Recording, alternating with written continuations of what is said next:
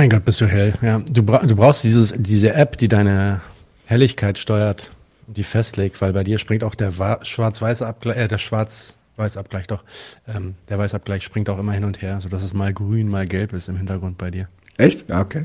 Ja. Aber darüber reden wir mal. Ich habe die eigentlich, dieses G, wie heißt das, G-Hub oder sowas? Ja, nee, ich benutze Webcam-Settings besser. Ah, ah okay, nice.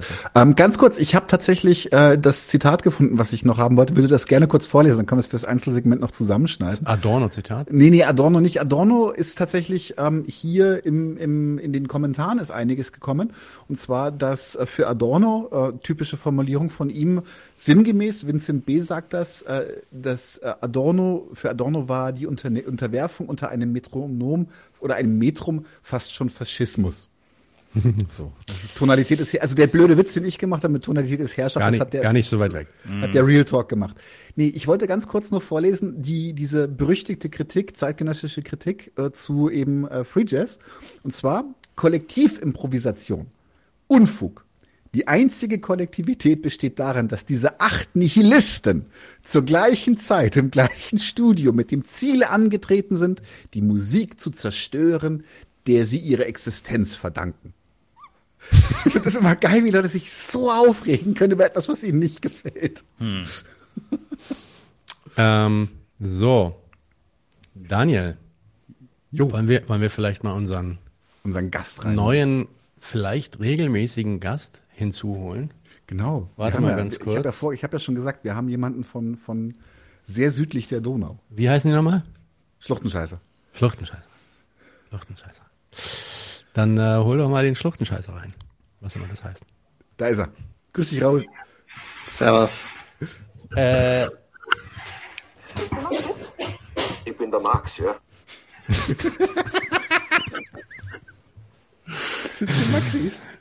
Ja, wir haben jetzt mal jemanden aus Österreich hinzugeholt, weil ähm, und das kam eigentlich sogar auf Initiative von Raoul selbst, der sich einfach mal äh, ja ins Zeug gelegt hat und gesagt hat, ey, eigentlich könnten wir ein bisschen mehr Content machen für Österreich, so dass er jetzt auch mal das eine oder andere Thema zu Österreich bespricht.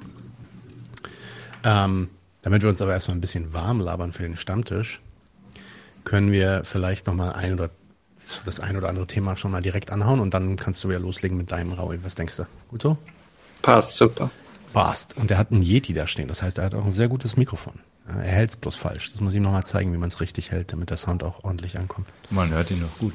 Man muss bei dem Yeti leider so vorne reinsprechen. Weißt du? Test. Also nicht so, nicht, nicht so wie bei mir, sondern. Ja. Aber das zeige ich dir später. Anyway. So. Scheiß Nerds. Ja, mach's lieber, lass es lieber, wie es ist. Alles gut. Okay. Ja, das machen wir später. so. Ähm, was gibt's denn Leckeres? Also, ein Ding will ich zeigen, weil das ist einfach so geil. Kennt ihr die AK? Ich meine nicht, nicht, die, nicht das Gewehr, sondern äh, dachte, ich, ich dachte, das war interessant, wenn du jetzt die Zeitung meinst. ich meine ich meine die Zeitung.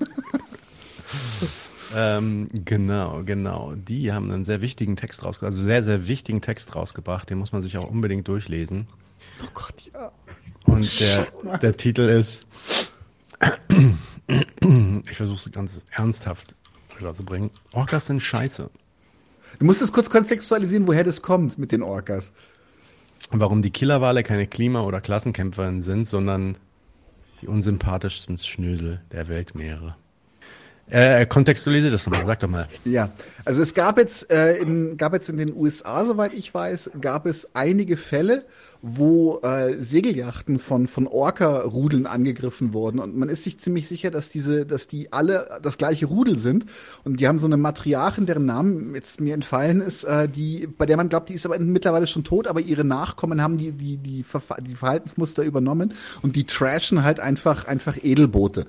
So, das ist deren, deren, deren Hobby. Also die machen das ja nicht, also Orcas sind ja intelligent genug, um nicht nur zu fressen, zu kacken und zu schlafen. Die sind ja nachweislich, spielen die ja auch. Spielen, ja. Und, ähm, und die haben einfach diebischen Spaß daran, irgendwelchen, irgendwelchen Reichen oder Neureichen ihre Yachten zu trashen. Was hat denn, hat denn die AK? Also ist doch based. Ist doch geil. Ja, aber, aber das ist ja das, was diese, was sich in diesem Artikel fertig macht, weil dann mit so einem, mit so einem, mit so einem anthropozentrischen Moralismus dieser, dieser, dieser, dieser Spacko jetzt ankommt und sagt so, nee, aber Orcas sind aus moralischer Perspektive voll problematisch und fängt dann an Sind irgendwelche strukturell antisemitisch. Genau, sind strukturelle Antisemiten, ja. Und Antizionisten sind sie Ach auch. so, ne? ja. Nee, nein, aber das, das ist halt echt übel, weil er halt dann, weil sie sind, sie sind bekannt dafür, dass sie halt nach unseren Maßstäben halt auch sadistisch sind. Also, dass sie mit ihren Opfern auch spielen oder sowas.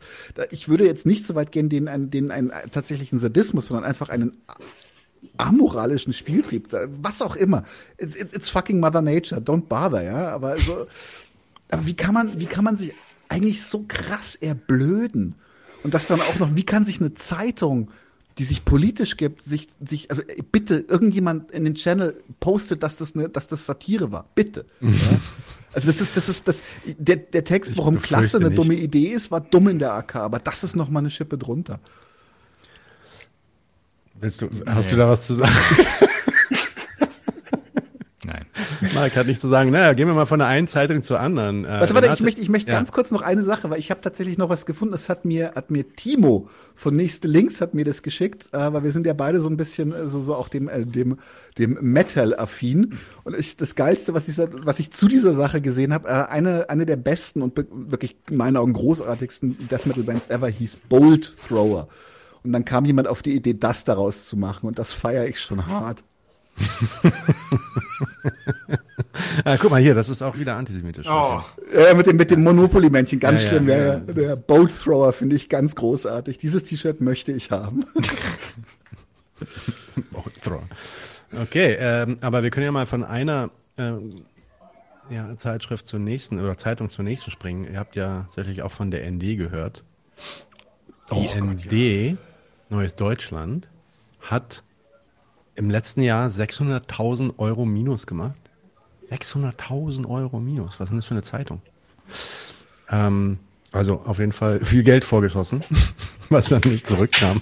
Und deswegen haben die jetzt eine ziemlich große Aktion am Laufen. Also will mich jetzt auch nicht so sehr darüber lustig machen, weil damit ist Nee. natürlich auch ähm, Sind ja Existenzen drin. sind Existenzen dran und so, genau. Insofern äh, nur das Beste. Ich, ich müte dich, wenn du äh, Geräusche machst, Raoul. Ähm, zick, dann bist du kurz raus. Schalte dich an, wenn du was sagen willst.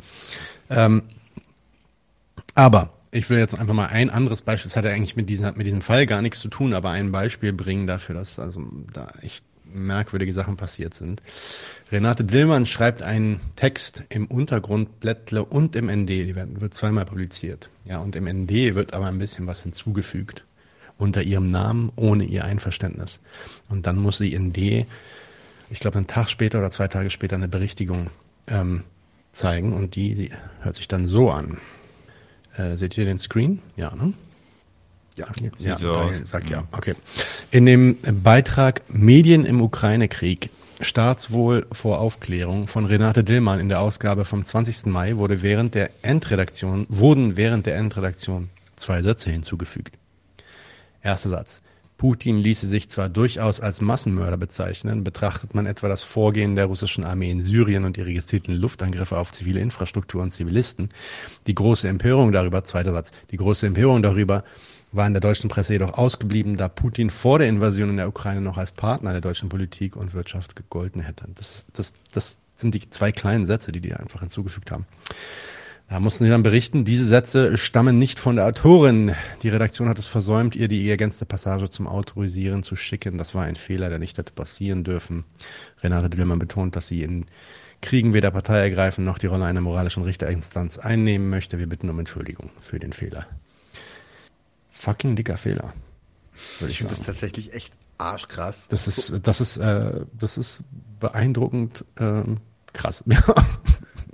Vor allem mit dem Inhalt, ja. Also es ist ja jetzt nicht nur. Äh, ah, okay. Anyway. Ups.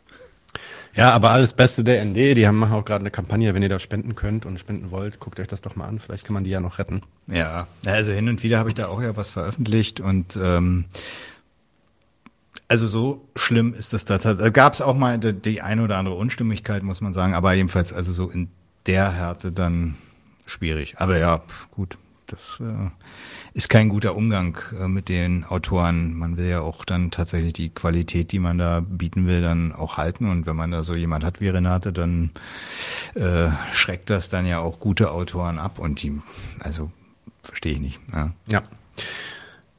Kann ja mal passieren. Ups.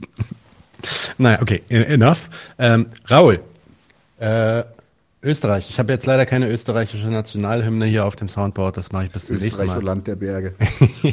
ja, oder Anton aus Tirol oder sowas. Sind Sie Marxist? Dann bricht das. Ich bin der Max, ja. So. Raul, du kannst loslegen. Erzähl mal. Äh, ja, hallo, ich bin der Raul. Ähm, vorweg gleich eine Entschuldigung, ich spreche leider einen sehr starken Dialekt. Ähm, Was, kann sein, gemerkt. dass. Das machen wir Ja. auch. Äh, macht dir keine Sorgen. Okay, Brauchst du nichts ja, denken, ich das kriegen wir schon irgendwie hin, die werden das schon verstehen. Ja, ich wollte gleich mit einem deutschen Zitat starten, nachdem das ja ein Problem ist. Probleme sind ja nur dornige Chancen. genau. Ähm, ja, ich habe mir gedacht, wir machen was zum Babler, weil der wird ja so mega gefeiert bei uns und er ist ein sympathischer Typ, also man kann den auch anrufen. Aber seine Politik ist halt nicht sympathisch. Ähm, genau, kurz zum Babler, also der ist jetzt Vorsitzender der Sozialdemokratischen Partei geworden und ist aber erst drei Tage später, weil er fälschlicherweise zuerst als Verlierer ähm, betitelt worden ist, quasi wie Jesus auferstanden. Ja. Genau. Wie ist denn das passiert mit dem, mit dem, mit dem versehentlich Verlierer? Kriege auch noch Blasphemie an, als Vorwurf. Mein Gott. Ja, ähm, ja, es war eh peinlich und so, aber das war folgendermaßen, also es haben alle richtig ausgezählt, nur da war jemand in der Kommission, der hat dann das Excel-Dokument ähm, fa falsch ausgefüllt, also die Spalten vertauscht und hat dann niemand mehr darüber geredet und dann sind sie rausgegangen. Ja, Yay. genau. So läuft es bei uns in Österreich. Und zwar, ähm, genau, und zwar der Babler, der macht sie jetzt so, so stark, so, er ist jetzt für die Arbeiter da und mit ihm wird jetzt alles besser ähm, und ich habe da schon meine Probleme damit, aber bei uns in Österreich, da gibt es irgendwie nicht so einen Diskurs und die einzig linke Zeitung, unter Anführungszeichen, die hat dann auch äh, für Babler einen Artikel geschrieben, was schon irgendwie komisch ist. Ähm, genau. Und ich habe jetzt so Zitate mitgebracht und die schauen wir uns jetzt einfach an, was das heißt und fertig. Erste Frage war, also zur Frage, wie er die Arbeitszeitverkürzung durchsetzen will. Und da sagt er drauf in einem Interview, wir fordern einen Rechtsanspruch auf Arbeitszeitverkürzung, weil die Arbeitnehmer auch einen Teil von der gestiegenen Produktivität profitieren müssen. Also der Babler fordert 32-Stunden-Woche bei vollem Lohnausgleich. Wir, das ist erst einmal die SPÖ, schätze ich mal, aber das ist immer die Frage bei dem Wir. Und er will jetzt einen Rechtsanspruch drauf, dass quasi die Produktivität, wenn sie steigt, zu einer Arbeitszeitverkürzung führt. Ähm, was heißt das jetzt? Als erster, das heißt, steigende Produktivität ist gleich sinkende Arbeitszeitverkürzung. Sinkende Produktivität muss dann im Umkehrschluss steigende, Arbeit, äh, steigende Arbeitszeit sein, weil er, er sieht halt so den, den Weg darin, wie er die Staatsziele richtig umsetzen kann. Also er will mehr Reproduktionszeit äh, für die Arbeitnehmer und sagt dann zum Kapital, wir machen jetzt 35 Stunden Woche und ihr habt es auch zu zahlen und dafür gibt es dann also eine Lohnerhöhung über die Arbeitszeitverkürzung. Ähm, aber natürlich, wenn, wenn jetzt das österreichische Kapital irgendwie nicht gut wirtschaften kann oder wenn, wenn Österreich jetzt sagt, irgendwie erreichen wir unsere Ziele nicht, dann heißt es natürlich im Umkehrschluss erstens mal, dass die Arbeitszeit dann halt steigen muss. Ähm, genau. Und was da noch dazu kommt, ist meiner Meinung nach, wenn, wenn er jetzt sagt, umso mehr wir produzieren. Das heißt, wir produzieren jetzt, angenommen wir produzieren unendlich, dann ist die Arbeitszeit null irgendwie oder eins. Null geht ja nicht. Aber was, was hat das für ein, also da, da stößt man ja dann irgendwann auch auf globale Grenzen erst einmal und zweitens, für wen oder wie wird eigentlich produziert? Also es ist ja trotzdem so, dass der, die Bedürfnisse, also in, in der Volkswirtschaft spricht man immer vom Nutzen, ähm, Grenznutzen und das Ganze und Nutzen ist eigentlich nicht vergleichbar. Also die Volkswirtschaft ist irgendwie mhm. crazy. Ähm, genau, und ja, aber es wird ja nicht für Nutzen produziert oder fürs Bedürfnis, sondern es wird dafür produziert, dass halt Gewinne gemacht werden und Profite steigen. Und ja, das, also der, der Mensch bleibt ja nach wie vor irgendwie das Anhängsel der Maschine. Da geht es ja nicht darum, dass, dass ich jetzt dann eine gute Zeit habe, sondern da geht es darum, dass ich genügend Reproduktionszeit habe, um wieder einzusteigen. Genau, und dann sagt, also er, er sagt halt auch, ja, die Unternehmer, also die Arbeiter, die haben jetzt einen Anspruch darauf, dass sie einen Teil von der Produktivität bekommen. Ja, okay, aber wenn das schon möglich ist, dann, wenn man irgendwie weiterdenkt, dann müsste ja viel mehr möglich sein, wenn man das einfach so per Gesetz durchsetzen kann. Also da gibt es ja jetzt nicht zum Beispiel die OMV, die macht, keine Ahnung, sehr viel Gewinn. Und wenn die OMV jetzt ihre MitarbeiterInnen weniger arbeiten lässt, dann zahlt sie einen Teil ihres Gewinns den Arbeiter, Arbeitern aus, aber im Grunde macht sie immer noch sehr viel Gewinn. Und dieser Wert, der da entsteht, der kommt halt überhaupt nicht den Arbeitern zu. Mhm. Ähm, ja, genau. Das heißt, was, was zieht man da daraus? Ähm, der Babler, der will, er verkauft es zwar so, weil er ja stemmen will, dass, äh, dass er sie für die Bevölkerung oder für die, die am wählen, dass er sie für die einsetzt, aber in Wirklichkeit ähm, ja, macht einfach, schaut er, dass das österreichische Kapital ihr Erfolgspotenzial ausweitet und das sieht er halt dadurch, dass er jetzt die Arbeitszeit verkürzt. Ähm, genau. Und zum zweiten Zitat, da geht es jetzt darum, also die Frage war, was er jetzt konkret. Kann ich kurz was zu der Arbeitszeit sagen? Ja, sicher. Also, ich weiß nicht, ob du das gebracht hast, vielleicht habe ich es auch einfach überhört, weil dein Akzent ist wirklich hart. Nein, ich mache Spaß. ich habe alles verstanden, jedes Wort, alles gut. Ähm, aber äh, ich glaube, ich, es kam nicht so klar. Ich meine, was, was man auch erstmal sagen muss, ist, ja, es mag ja sein, dass die Firma XY jetzt mehr Gewinne hat als im letzten Jahr. Hm. Man muss doch aber gleichzeitig sehen, dass die Bedingung dafür, dass diese Firma diese Mehrgewinne gemacht hat, wenn man davon ausgeht, dass es ein warenproduzierendes Unternehmen ist, ist doch eben gerade eben jene Arbeit gewesen, die die Leute angebracht haben. Die Leute, ja. mit der, mit der die Leute angetreten sind.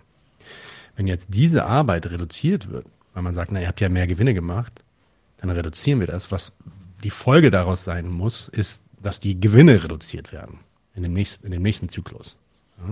Und das ist dann natürlich etwas, was jemand wie äh, der Bubbler, der, der, der dann auch irgendwann wiedergewählt werden möchte und eine der, der KPIs, die man sich so anschaut, so der Kennzahlen, die man sich so anschaut, wenn es darum geht zu schauen, wie gut denn die letzte Regierung dieses Land regiert hat, ist doch eben gerade, ja, was ist denn so das Bruttosozialprodukt? Ist es gewachsen? Ist es, ist es gesunken und so weiter? Das heißt, der Babler hat vor allem ein Interesse daran, dass die Wirtschaft steigt. Das heißt, wie das klappen soll, dass wir jetzt die Arbeitszeit reduzieren auf 25 Prozent und dabei aber auch die Wirtschaft steigt, das muss er nochmal erklären. Ja. So. so, okay, das wollte ich bloß hinzufügen. Ich, ich ergänze auch mal kurz was, äh, Raoul, nimm's mir nicht krumm. Also da finde zwei Sachen kann man davon auf jeden Fall nochmal entnehmen. Ne? Das eine ist, äh, wenn der Staat offensichtlich schon äh, eine Arbeitszeitverkürzung durchsetzt, muss man sagen, was, was sind das eigentlich für Gewerkschaften da? also, Entschuldigung, also das ist ja wohl ein Scherz, oder? Also äh, das, das mal so zum einen, ja. Also das, das äh, kann man, kann man entnehmen. Und was du richtig gesagt hast, Raoul, ne? Also du, du merkst halt die Abhängigkeit äh, der Arbeitnehmer äh, vom, vom, vom Kapital praktisch. Mag momentan so sein, dass das äh, funktioniert. Äh, höhere Produktivität, äh, Arbeitszeitverkürzung, mehr Reproduktionszeit, um nächsten Morgen wieder in die Fabrik zu gehen, klar.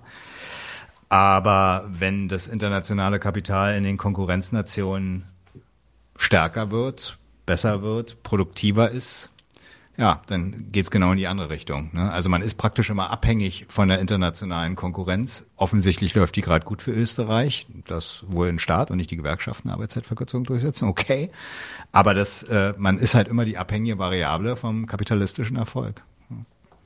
Ja, Ochin Wao sagt, ich habe ich hab mir das mal ausgerechnet, was jeder einzelne Mitarbeiter des Unternehmens, in dem ich arbeite, pro Monat an Gewinn generiert. Ein Vielfaches meines Lohnes.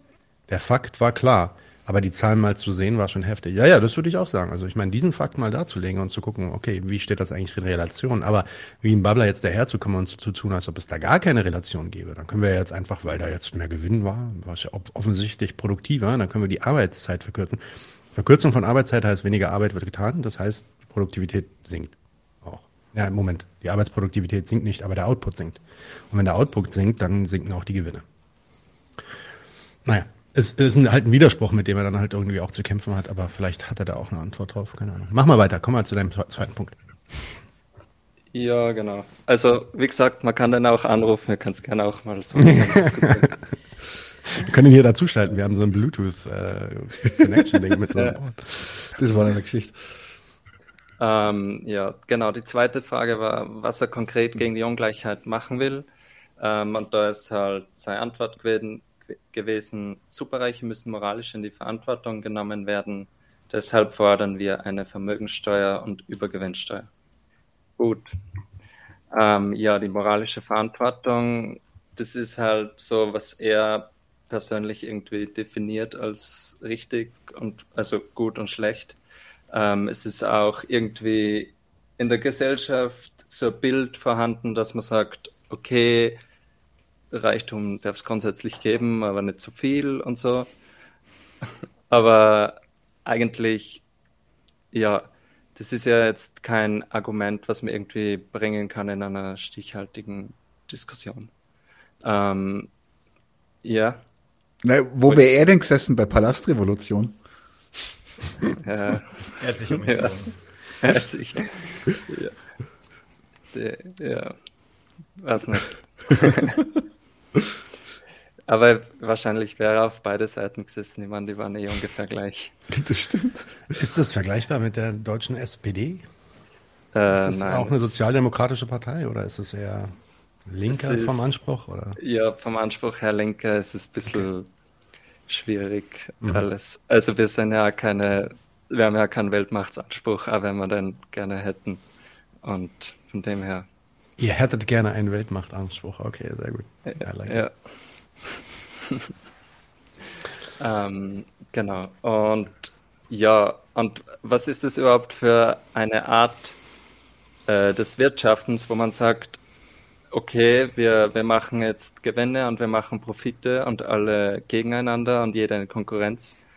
Und dann, wo sie eh schon alle hassen und so, und wobei das ist gar nicht der Punkt, aber wo eh schon äh, alle ausgebeutet wurden, dann von den Gewinner zu sagen, wir machen jetzt eine Übergewinnsteuer und wir machen eine Vermögenssteuer und jetzt gebt ihr einen Teil davon wieder an die zurück, denen eigentlich alles zustehen würde und dann zu sagen, das machen wir für unsere Arbeiter.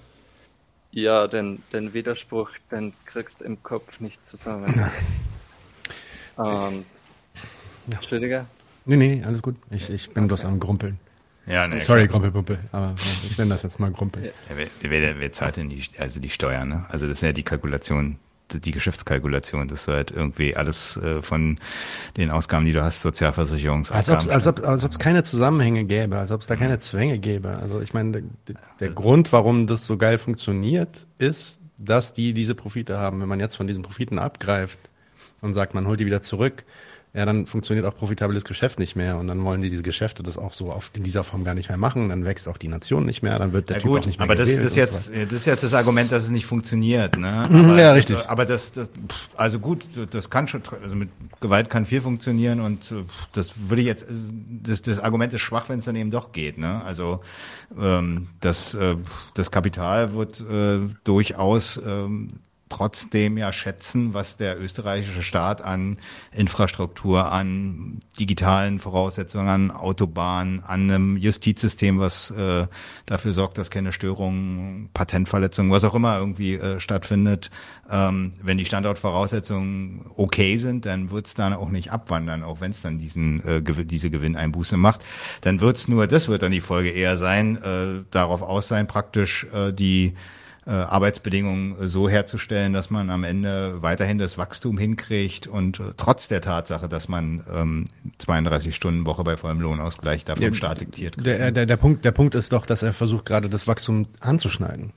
Und wenn, das, wenn der das macht, dann interessiert das keinen Kapitalisten mehr. Das ist völlig egal, wie schön die Infrastruktur ist. Also wenn du wirklich wenn du wirklich dafür sorgst, dass irgendwie in die Profitabilität reingeschnitten wird zu einem Grad, dass das nicht mehr profitabel ist. Klar, ja? das kommt vom Anspruch. Ja klar, aber das dann halt muss das, das weckt ja dann schon, das, das Kapital schon, dann halt ab, wo es hingeht. Ne? Also ist schon ist schon richtig. Kann man sich auch überlegen. Ja, vielleicht muss es ja nicht ganz so profitabel sein. Vielleicht machen sie es dann trotzdem noch mit und so weiter. Ist schon richtig. Ne? Ähm, will ich will ich nicht sagen. Aber die die Art und Weise, wie er es darstellt, ist, dass es halt keinen Zusammenhang gibt. Dass es mhm. Ding, dass es den Gewinn gibt am Ende und mit dem Gewinn kann man jetzt entscheiden, unabhängig davon, mhm. was der Zweck dieser Produktion war, kann man jetzt entscheiden, was man tut. Man kann ihn entweder bei diesen Unternehmen lassen oder man kann ihn auch runter äh, verteilen. Und das hat auch keine Konsequenz auf, äh, auf das nationale Wachstum, hat keine Konsequenz auf das Wachstum dieser Firma.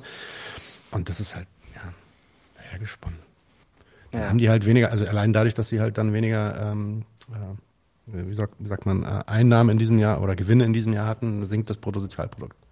Damit äh, sinkt die Wirtschaftsleistung. Äh, hat er ja, das andere Argument fand ich auch gut von Norbert, hat er gebracht vorhin äh, mit dem Mehrwert, nämlich das, das äh, war mir auch im Kopf, aber das wollte ich nochmal sagen. Wenn, wenn der Babler wirklich meint, die Produktivität steigt, also er, er glaubt zu erkennen, dass an dem Gewinn oder dem höheren Gewinn die Produktivität steigt.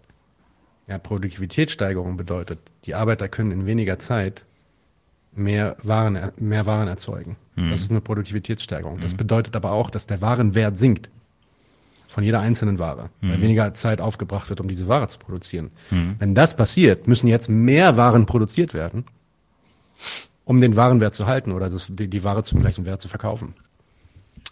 Das heißt, eigentlich wäre, wäre die Konsequenz einer Produktivitätssteigerung, ähm, wenn man da noch weiter aus diesen, wenn es da noch einen Absatzmarkt gibt, sage ich mal, und man da noch äh, Geld draus machen will, wäre mehr Arbeit, nicht weniger Arbeit. Produktivitätssteigerung bedeutet, wir brauchen jetzt noch mehr Leute, die noch mehr Maschinen bedienen auf das wir noch mehr Wert in diese, in diese Dinge hinein, oder dass wir den Wertverfall ähm, der, der, dieser Dinge, dieser Waren ausgleichen damit, dass wir mehr Waren auf den Markt hauen mhm. und die, die verkloppen. Ja, und, na, aber deswegen alles quer, kreuz und quer da drin. Ja, willkommen in Österreich. Mhm. Ähm, ja, und genau, und äh, wo war ich jetzt genau? Achso, ja, genau. Und die, die Profiteure, die müssen halt jetzt dann diese, diese Steuer bezahlen, wenn er, wenn er Kanzler wird oder mhm. wenn, wenn sie die SPÖ durchsetzt quasi. Und ja, und dann, dann bezahlst du halt diese Steuern, aber die ist ja nicht äh, zweckgebunden. Also da, da geht halt das Geld dann zum Staat und äh, selbst mhm. wenn es jetzt diese Vermögenssteuer gibt, das heißt ja jetzt nicht irgendwie, dass meine Bedürfnisse da mehr befriedigt werden. Es kann ja ganz andere Ziele, äh, können ganz andere Ziele verfolgt werden als in das, Deutschland halt. Das ist der Sinn der, der Steuer, ne? Das ist eine zweckungebundene ja. Abgabe. Also ja. so, da, da hat keiner was von, der, der an dem Reichtum mitgewirkt hat. Es geht ins Staatssäckle und ob davon eine Schule, ein Panzer oder eine Grundsicherung bezahlt wird, wird, wird, ja. wird Babler dann, dann schon entscheiden. Ja. Wobei der bestimmt dann noch so Sozialprogramme ran, heftet dann sein Programm und sagt, ja. Mag sein, aber das ist von der Steuer halt erstmal nicht. Äh, das absehbar, kommt ne? nicht, da musst du auch gar nicht erst Steuern heben als Staat, da kannst du auch, äh, genau. Das wissen wir ja von den MMT-Lern, dass das auch anders geht, aber ähm, ja, okay. Ja, genau. Und ja, und das, also das war eigentlich eh das zweite Zitat schon soweit und äh, ja, es es zielt halt wieder darauf ab, irgendwie, ja, man schaut, man schaut halt, dass, dass oder man, man schaut, dass halt der, der, die Steuern oder der, der Gewinn, der steht dann wieder dem Staat zu. Also der, aber grundsätzlich, es dient jetzt nicht dazu, dass wir jetzt besser behandelt werden. Es ist mehr so äh, Argument, dass er Stimmen fängt, weil ob er jetzt da, wie hoch will er die Steuer machen, so ein Prozent oder zwei Prozent äh, auf auf was? Auf über eine Million und dann geht's los oder so. Das ist ja, also wirklich, da, da triffst du fast gar nichts von den Allerreichsten und, und selbst wenn du sie irgendwie treffen würdest, das wäre so schnell wieder vorbei, dass, dass der Babler schon wieder in die Geschichtsbücher eingegangen ist. Ja, das war's soweit. Äh, keine Ahnung. Fertig. Mhm. Ich habe fertig. Mal schauen, was daraus wird. Vielen Dank. Nice. Du kriegst auch noch dein eigenes Intro dann. Schön mit genau. Österreich. Genau. Bist du Nationalhymne. Bist jetzt hier mit offizieller Österreich-Korrespondent. äh, die bei Fans? Mir haben sorry. Nee, mach, bei mach, mir sag das Ende, bitte. Bei mir haben schon ein paar Freunde gesagt, ich soll mich mit Trachtenhut und Lederhosen reinsetzen, aber ich, ich habe nichts gefunden. Dann zieh gerne Janka an, passt. Ja, passt. Die Fans jetzt, äh, so Jacobin und so, die die finden das halt geil, weil äh, der tatsächlich äh, deren Forderung eigentlich. Der, der macht genau das, was die hm, wollen, dass ja. die SPD und die Linke hier macht. Oder fordert. Oh, ja, naja, die Linke eigentlich hauptsächlich nur noch, ne? Also. Zweites war das, war das das zweite oder das dritte Jacobin-Magazin, was komplett der Sozialdemokratie gewidmet war? Ein Loblied auf die Sozialdemokratie. Auch ein paar kritische, kritische Artikel drin, muss man schon sagen, aber naja. Alright. Äh, Daniel, mach doch mal ein Stammtischding. Ich mache ein Stammtischding. Was meinen? Ah, natürlich. Es gab doch diesen, diesen, dieses Video von dem Bauern, der äh, einen auch auch etwas zu unserer Freiheitsbegriffserklärung beitragen wollte. Unbedingt. Warte, ich äh, hab's tatsächlich hochgeladen. Ich äh, spiele das gleich mal ab. Wo ist er denn? Ah, ich, ich muss jetzt ganz kurz refreshen, weil sonst nämlich das Video Storage nicht refreshed ist für mich. Mach mal, mach mal. Okay, das ist nicht ganz kurz. Doch, kurz genug. Geh mal kurz austreten. Ich finde den Dialekt auch überhaupt nicht heftig. Ich finde das völlig in Ordnung. Ich habe, ich habe, also manchmal, wenn Daniel auftritt, verstehe ich kein Wort. Ja. Wo Sehr bist gut. du, Daniel? Ah, da bist du. Hallo? Und weg ist er. Okay. So, vielleicht kann er, ich kann ja sonst auch was machen. Ich weiß nicht, was wollte er machen? Ah nee, da will ich auf, da will ich auf Marek drauf warten. Nee, wir warten jetzt einfach, bis die beiden wieder da sind. Naja, doch, man könnte doch eine Sache zeigen. Und zwar, also was es so an Russophilie im, äh, in Deutschland gegenwärtig so auf äh, ja, auf Sendung geht, geht auf keine Kuhhaut. Aber die, ähm, Daniel, bist du jetzt da? Ich sehe dich. Naja, Strack Zimmermann, auf jeden Fall. Ja, du musst dich schon anmachen, wenn du was du, sagen ich war, willst. Ich war an, ich habe nur noch mich gesehen. Ich habe euch nicht mehr gesehen. Das war ganz wild okay. gerade. Okay. Um, ähm, anyway. Um, ich wollte jetzt Strack Zimmermann zeigen, weil du so lange gebraucht hast. Ich habe ich hab Strack was Zimmermann. Was war das für ein Refresh? Auch, äh, ich weiß es auch nicht. Ähm, ich habe Streckzimmer, aber ich habe, ich möchte, lass mich erstmal, lass mich erstmal einen kleinen Bauern hier machen. Na gut, mach den kleinen Bauern. Mach, mach mal unseren kleinen Bauern hier, warte mal. ja, moin Leute, ich bin Hendrik. Ich mache gerade meine Ausbildung als Landwirt und will dieses Jahr im Juli den Hof von meinem Vater übernehmen. Bin gerade hier noch auf dem Lehrbetrieb. 25 Hektar Soja, seht ihr hier, waren mal da. Gestern war noch viel zu wenig Wasser da und wir haben dringend welches gebraucht, weil die Pflanzen nicht mehr gewachsen sind. Und jetzt haben wir Wasser bekommen. Gestern Nacht waren es schon 30 mm innerhalb von 20 Minuten und heute kamen nochmal 25 mm. Wahrscheinlich in einer Viertelstunde hinterher. Ähm, das, was wir hier sehen, ist die Klimakrise. Das ist nicht irgendwie etwas äh, Unvorhergesehenes, was einfach mal so passiert, wo wir keinen Einfluss drauf haben, sondern das ist menschengemacht. Und wir müssen jetzt aufstehen als Zivilgesellschaft und jetzt einfach mal handeln und nicht über Autobahn, Tempolimits dis diskutieren oder irgendwie sonst ein Schwachsinn. Es ist jetzt Zeit für radikalen Klimaschutz. Ähm, Klimaschutz mit der Brechstange, da sind wir so weit von entfernt. Das, was wir hier erlebt haben heute, das war mit der Brechstange. Dieses Unwetter, ein Tornado. Ich weiß nicht, was wir, worauf wir noch warten wollen. Hier waren 25 äh, Hektar Soja, die sind jetzt komplett platt. Äh, auf anderen Flächen sieht es genauso schlecht aus. ähm, ja, worauf warten wir? Ich weiß nicht, was wir, was wir noch machen wollen. Meiner Meinung nach brauchen wir jetzt radikalen Klimaschutz.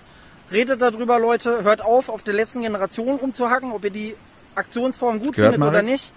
Äh, spielt überhaupt gar keine Rolle. Redet über das Klima, redet darüber, wie wir diese Scheiße in Zukunft verhindern können. So, ja, okay. Macht einfach was, nutzt eure Stimme und überlegt was, ändert euer Leben. Ähm, Wenn es so weitergeht und das passiert jedes Jahr, dann gibt es keine stabile Zukunft mehr für niemanden. Und auch die Industrie ist dann platt. Und ähm, vor allem dieser Freiheitsbegriff, was bedeutet Freiheit? ist das die Freiheit für euch? Hier links und rechts seht ihr die Sojapflänzchen. Ja, das ist die Freiheit. Das ist die Freiheit, dass dein Acker dir absäuft. Ist das nicht geil? Geile Freiheit. Naja, okay. kann man schon sagen. Ja, das ist die Freiheit. Genau, das ist das, das ist zumindest doch, also das muss er ja zugeben, wird er Genau. auch zustimmen, das ist doch zumindest die Konsequenz einer Wirtschaft, die auf jeden Fall nicht irgendwie planmäßig und schonhaft und vernünftig mit ihrer Umwelt umgeht, sondern jeder so gut wie er kann zu seinem eigenen Profit. Genau. Aber ich finde es auch fantastisch, wie er davon ausgeht, zu sagen, okay, letzte Generation hackt nicht auf den rum, egal wie ihr die Aktion von denen findet, macht einfach irgendwas. So. Dieses Ziellose. So, Ja. jetzt, jetzt Aktionismus, auch wenn wir es nicht verstanden haben. Ja, aber Nutzt weil eure die, Stimme. Nutzt die eure Sache, die er Stimme. da moniert, also ist ja, ist ja ernst. Das, das, ja, das, sieht richtig krass aus. Leid, ja. also ich auf meine, jeden Fall. weil die, die, die, also ich meine, die Bauern äh, in, der, in der Europäischen Union haben es eh irgendwie nur mit Subventionen und äh, ähnlichen Förderungen äh, überhaupt kriegen das überhaupt hin, so irgendwie diese diese Landwirtschaft da irgendwie am Laufen zu halten. So, also wenn wenn so eine Ernte da kaputt geht, also gehen die ja, springen die ja über die Klippe und gehen in die Insolvenz oder was. So ist ja. es. Und deswegen ist es auch, ähm, ist auch völlig illusionär, immer davon auszugehen, dass äh, Klimakrise äh, Krise und Klimawandel hier in Deutschland keinen Impact haben werden. Das passiert alles nur den Leuten in Bangladesch und Afrika. Und deswegen müssen wir uns da eigentlich auch gar nicht kümmern. Diese Diskussion hatten wir jetzt auch schon Ja. gehabt in, in der le- letzten Generationenfolge. die Ja. Puh. Wir können auch gleich die Strack-Zimmermann noch. In, der, in, der, in dem Video stand übrigens auch noch, ja, das ist richtig, das äh, stand da noch drin, das hat er gar nicht gesagt, aber das war so eingeblendet. Redet, äh, redet mit der Politik. Ja, ja. Als, er, als, er, als er nämlich sagt, in dem Moment, wo er sagte, macht irgendwas, dann steht unten drunter, redet mit der Politik, um das doch noch mal ein bisschen konkreter zu machen. Er tut mir schon leid, aber es ist halt einfach, klar. er zeigt halt auch ganz deutlich, was, wohin das führt, wenn man dann einfach ah, so ins Blaue rein reagiert. Ja. Ähm, wir haben vorhin Strack Zimmermann gemacht. Ich möchte, ich möchte das Video gerne auch abspielen von ihr, weil das ist schon, das ist ganz besonders geil. Es hat übrigens. Ich, hab, äh, ich wollte übrigens Russophobie sagen und nicht Russophilie, natürlich. Genau. Ähm, tatsächlich, äh, auf dieses Video hat sich Thilo Jung sogar, sogar bezogen äh, in der Palastrevo-Show, dass er das halt besonders weird fand, was die da von sich gibt. Äh, hat er auch recht. Ähm, ich spiele das mal rein. morgens aufgestanden bin in meiner Stube, dann sollte ich äh, quasi immer gleich ein Feindbild mitdenken, weil dann hat mein Tag Struktur. Nee, So, so ist es angedacht. Du solltest dir Gedanken machen, unter die Russland Dusche zu böse, gehen. Russland böse. Nein. Also erstens mal ist Russland böse, das was passiert ist nicht nur böse, sondern das sind Kriegsverbrecher. Die russische Nicht nur ist böse. könnte man sagen. Entschuldigung. Du willst damit sagen, dass Adolf Hitler der Böse war und das deutsche Volk hat liebevoll daneben gesessen? Komm. Sieht man uns eigentlich oder hört man uns Ja, ja, nur? man sieht uns. Ja, okay. Gut, Oh mein Gott. gut.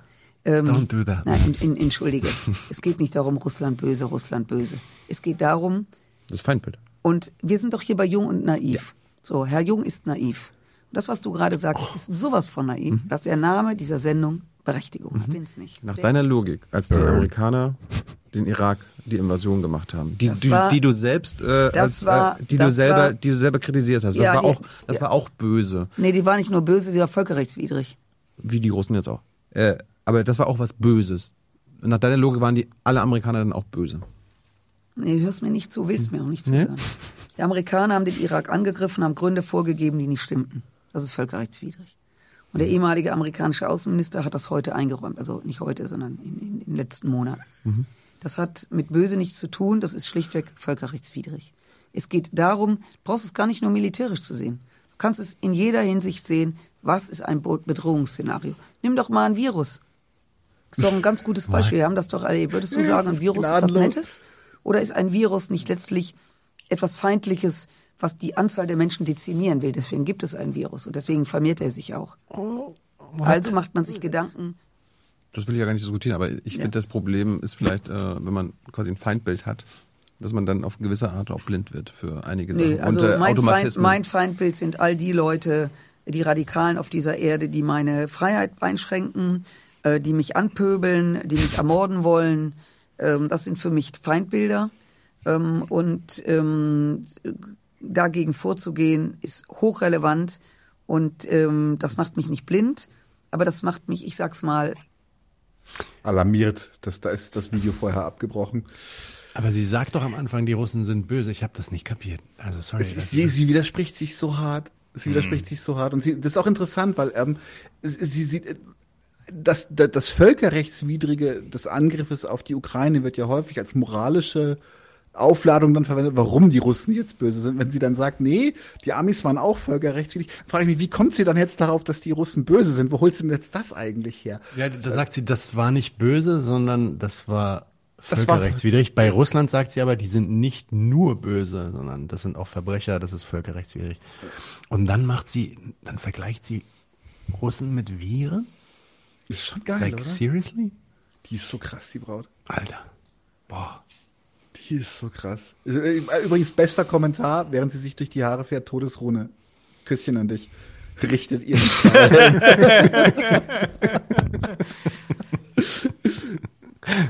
Ja. Okay. Ja, das ist auch, das ist so zynisch, wenn man irgendwie die, die, die Gewalt, die da unterwegs ist, immer nur unter dem Aspekt irgendwie, ist es erlaubt oder ist es verboten? Ja. Äh, Ne? Das ist das Einzige, was, was sie interessiert. Also, ähm, nicht, nicht, welche Schäden da an den Leuten hergestellt werden, die da in den Krieg für ihre Nation irgendwie gehetzt werden, aufeinander rumbollern, wenn sie Glück haben, überleben mit posttraumatischer Belastungsstörung oder ähnliches. Alles okay, wenn äh, die, wenn es irgendwie ein entsprechendes Völkerrecht Der Irak, Irak war völkerrechtswidrig. Der letzte, 2003. Aber das hat er ja auch eingeräumt hinterher. Das heißt, Er war völkerrechtswidrig, aber auch nicht wegen der Lügen, sondern er war völkerrechtswidrig, weil die da einfach reingegangen sind, obwohl das UN-Mandat dagegen ging. Es gab halt keinen. Es gab kein UN-Mandat, deswegen ist es völkerrechtswidrig. Aber bei Afghanistan gab es eins. ja, das ist ja auch völlig in Ordnung. Und der ist auch völlig in Ordnung dann Ja. gewesen. Mhm. Genau. Fandst du nicht cool? Nee, ich fand den nicht so. Das ist irgendwie, ja, nee, wie so ein Virus irgendwie, nicht so geil. Nee. Was für ein Bullshit. Ja. Unfassbar. Was, was ist jetzt eigentlich, was ist jetzt eigentlich mit MC? Jo, also, Matt Marek meckert, los geht's. Jetzt habt ihr Okay. vier Stunden gewartet. Nee, zwei, zwei Stunden 50 Minuten. Jetzt geht's los. Dafür, das, wofür ihr alle hier seid. Hast, Oh hast, hast, hast du den Track bereit, Nadimo? Nein, nein, nein. Erstmal geht's jetzt los mit Okay. ähm, Mit Intro, ich mach Intro. Mach Intro. Ja. So.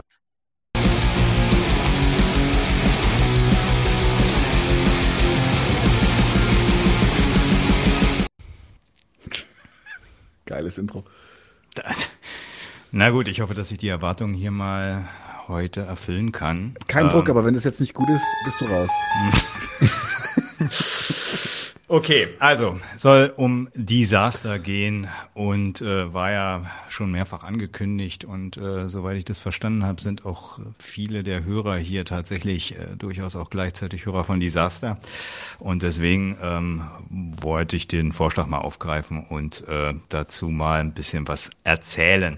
Vielleicht so vorweg, also die Dinge, die ich von ihm berichten will. Wir haben ja so ein paar Videoausschnitte vorbereitet. Da spricht er mit Gregor Gysi tatsächlich wieder. Das ist äh, ein sehr recht erhellendes Gespräch. Wird auch noch eine, eine Anmerkung zu äh, Gregor Gysi dann geben, aber ich äh, verweise dann nochmal aufs Gysi-Video. Der letzte Matt Marek meckert, die überschneiden sich. Ja, Man muss, man muss auch, also wie bei so einer Serie, man muss wirklich dabei bleiben. Genau. Der, der, der rote Faden. Gregor Ja. Gysi hat, ist jetzt hier Dauergast. Wer hat Ähm, alles mit Gregor Gysi gesprochen? Der wird vorgeführt. Genau, also es gibt, ich werde so ein bisschen was über die ähm, Videos dann äh, praktisch, die werde ich ein bisschen einordnen.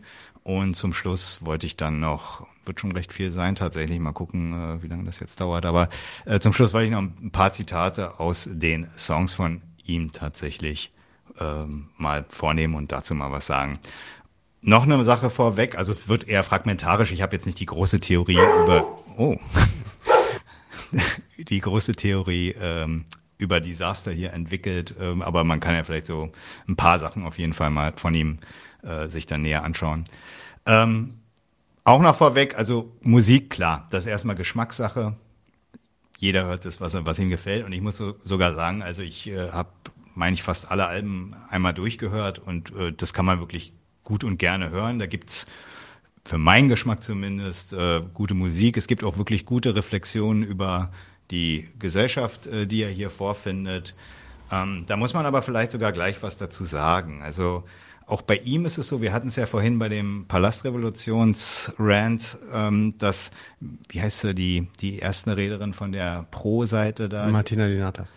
Genau, also die, die dann praktisch immer schon meint, wenn sie jetzt äh, den, den Fakt, die Erfahrung äh, von Schäden, die hier diese Ordnung äh, hinterlässt, wenn sie den vorträgt, dann ist es immer gleichzeitig die Kritik. Ich meine, das ist bei ihm, bei aller Begrenztheit, die jetzt Kunst ob es nun Bild oder Musik oder was auch immer, äh, was die Formate dann halt für Grenzen haben, um was darzustellen.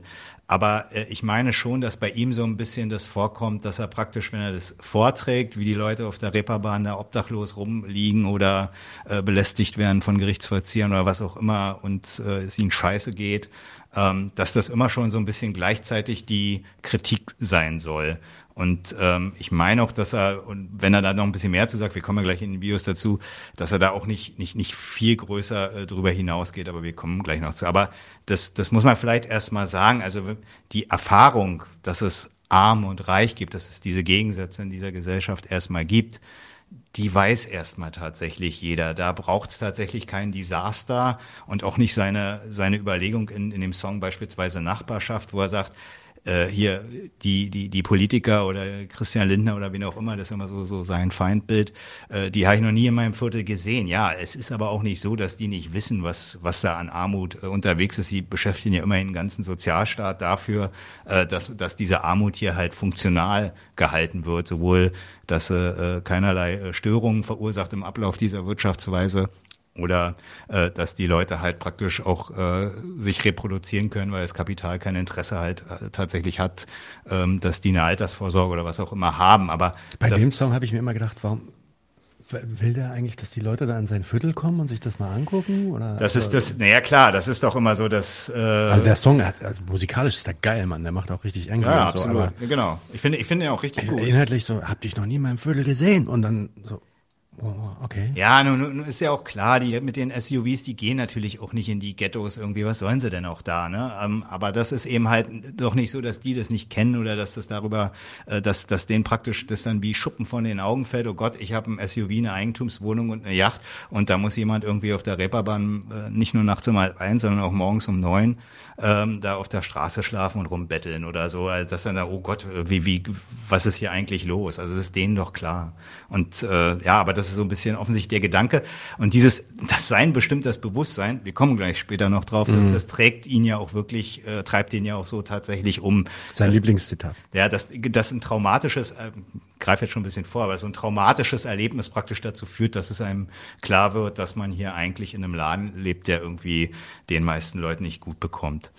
Aber da, dazu gleich mehr. Ich will jetzt hier nicht äh, schon zu viel spoilern. Ich fange mal mit einem Zitat von ihm an und dann können wir mal dazu kontrastieren, was er in dem ersten Video, was wir hier von ähm, Desaster gegen Gysi oder mit Gysi muss man sagen, gar nicht gegen, ähm, was da so ein bisschen auch äh, ein bisschen verquer läuft bei ihm. Also ich zitiere mal jetzt aus so einem neueren äh, Song von ihm. Und da heißt, wir kommen in Schwarzdicker mit paar Liter Ethanol, keine Liebe für den Staat, siamo tutti antifa. So, ähm, wenn man das jetzt erstmal so für sich stehen lässt, ne, also ziemlich radikal, jetzt kann man immer sagen, ja, das ist die Kunstfigur, die, die saß, das nicht die Person. Nee, nee, also wenn man ihn in dem Gespräch mit Steiger, wir hatten es ja beim letzten Doppelpack schon was dazu äh, gesehen, da, da sehen wir nachher auch noch einen Ausschnitt draus, der ist da schon so, meint es schon ernst. Es ist nicht nur die Kunstfigur so mit den paar Liter Ethanol, es ist ja offensichtlich äh, eine Sorte, eine Sorte Gewaltmittel, worauf er da anspielt. Ähm, also da ist er schon sehr rabiat und äh, wenn sagt hier keine Liebe für den Staat, er lehnt äh, da offensichtlich äh, die staatliche Gewalt ab. So, jetzt gucken wir mal, mal, wenn er mit Gregor Gysi spricht, wie er sich da verhält. Und wenn man das hinkriegt, und selbst wenn ich von Unternehmern spreche und ihnen das so erkläre, können sie mir nicht wirklich widersprechen. Also erstmal werde ich einen Teufel tun und mit dem besten Rhetoriker der deutschen Bundestagsgeschichte in einen Schlagabtausch gehen. Also ich möchte mich nicht mit ihm streiten, Herr Gysi. Dafür sind wir, glaube ich, auch inhaltlich äh, Aber zu nah macht beieinander. doch Spaß, ein Aber wo bisschen Sie- streiten. Wo Sie Und wenn man das hinkriegt, Ah, okay. Wie schmeckt der Schuh?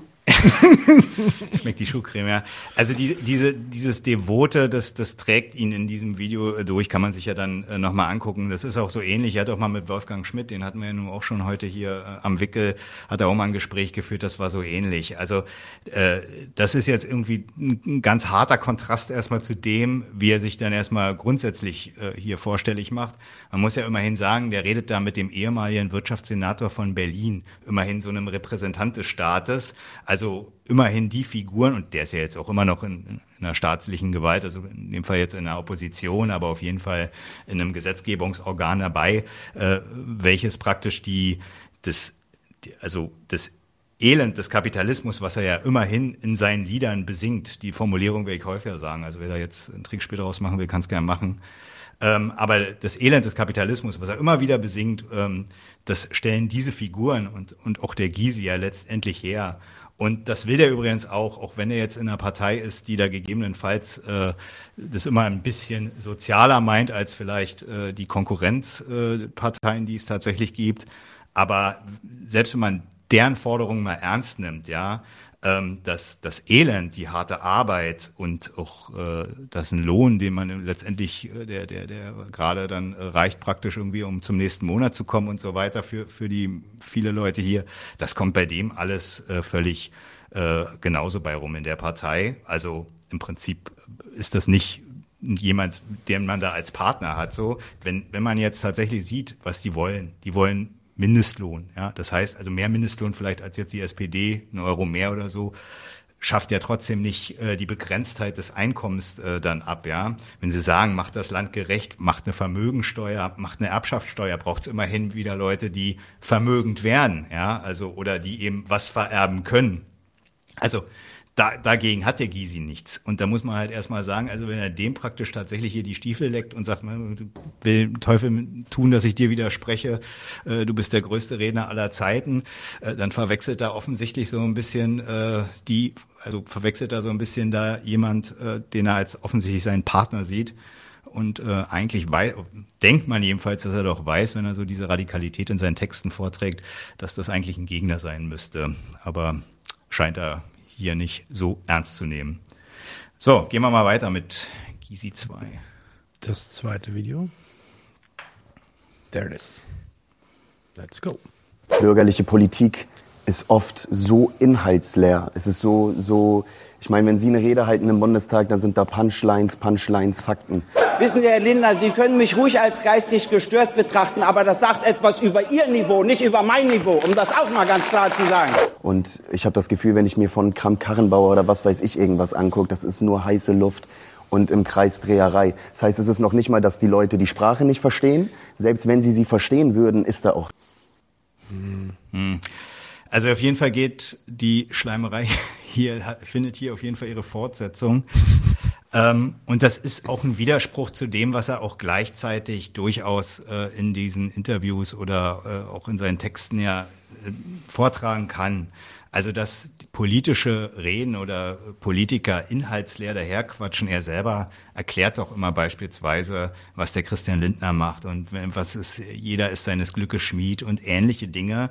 Ähm, die kennt er ja, die, dass das Politiker Inhalte sind und äh, er kennt ja auch die Folgen davon, die besingt er ja immer jederzeit. Ja? Also insofern äh, stimmt es, also setzt er sich da selbst in Widerspruch und ist auch tatsächlich nicht die Wahrheit. Aber man kann sich ja trotzdem mal dieses, den Gedanken hat man ja öfter so, ne, dass äh, gerade so in bürgerlichen Kreisen wird, wird dann kritisiert, die reden nur oder sie und sie machen machen nichts. Das das könnte das heiße Luft. Heiße, ja genau, das das könnte das äh, heißen. Oder den würde ich mal vorziehen, den Punkt, äh, die reden nur so in Abstraktionen und sagen letztendlich nie mal irgendwas Konkretes. Mhm. Beiden Überlegungen ist jedenfalls aber erstmal gemein, dass er offensichtlich erstmal unterstellt, dass die Staatsgewalt, so wie sie existiert und äh, die Politik, äh, wie er sie sich offenbar besichtigt, in dem Fall ja, hat er auch die Kramp-Karrenbauer beispielsweise genannt, dass die erstmal für die Leute da ist und äh, für die tatsächlich ähm, äh, dass, dass die tatsächlich äh, für sie da sind, für sie Politik machen sollen. Und da muss man erstmal festhalten, auch das im Widerspruch wieder zu dem, was er äh, über die Folgen von Politik äh, selber besichtigt und selbst tatsächlich besingt, ja. da wäre eigentlich viel interessanter, sich mal zu überlegen, wenn, wenn die Politiker, die stimmt ja auch teilweise insofern erstmal, als dass die Politiker ja wirklich so Abstraktionen vor sich hertragen wie was weiß ich, unsere Volksgesundheit, mhm. Die Bildung, unser Sozialwesen. Ne? Da, da hängt natürlich erstmal nichts Konkretes dran im Sinne von, äh, dass da irgendjemand äh, einen Vorteil von hat. Aber dann müsste man eben, wenn man das feststellt, sich mal auf die Suche machen. Was, was ist die Volksgesundheit? Bedeutet das, dass jeder äh, die Medikamente oder die Hilfsmittel bekommt, die notwendig sind, um eine Krankheit oder so einen Zustand halt äh, abzustellen? Oder ist das möglicherweise davon abhängig, wie die Krankenversicherungsleistungen geregelt sind.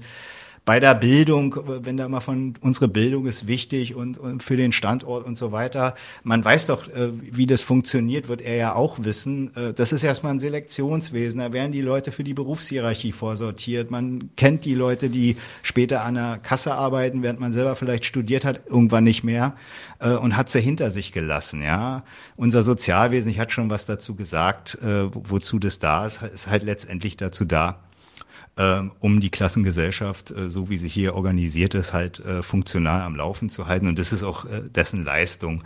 Und wenn die über sowas reden, dann muss man halt, dann ist es nicht heiße Luft, sondern dann muss man sich halt damit befassen und, und kann nicht einfach sagen, die reden nur in so wilden Abstraktionen herum und das ist heiße Luft. Nee, nee, die meinen das schon ernst.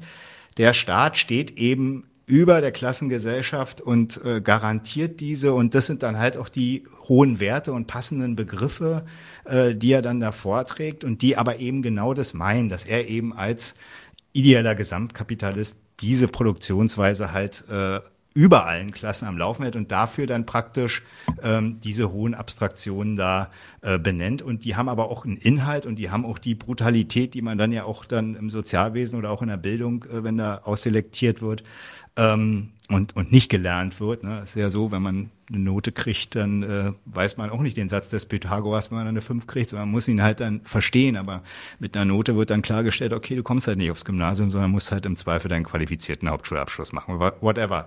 Aber das sind so die Punkte, äh, über die die ja tatsächlich reden. Und es ist doch nicht so, dass der dass man, dass man da nur heiße Luft hat, da muss man dem eben nachgehen. Nur weil man, weil es einem nicht passt, was die sagen, das ist nämlich letztendlich der Punkt, äh, heißt es ja, äh, dann ist es ja erst der Auftakt dazu zu fragen, ja, was haben die denn vor und wieso passt das nicht mit dem, was ich mir eigentlich überlegt habe? Und dann könnte man vielleicht einmal mehr drauf äh, kommen, dass man jedenfalls mit dem Gysi zumindest da nichts gemein hat.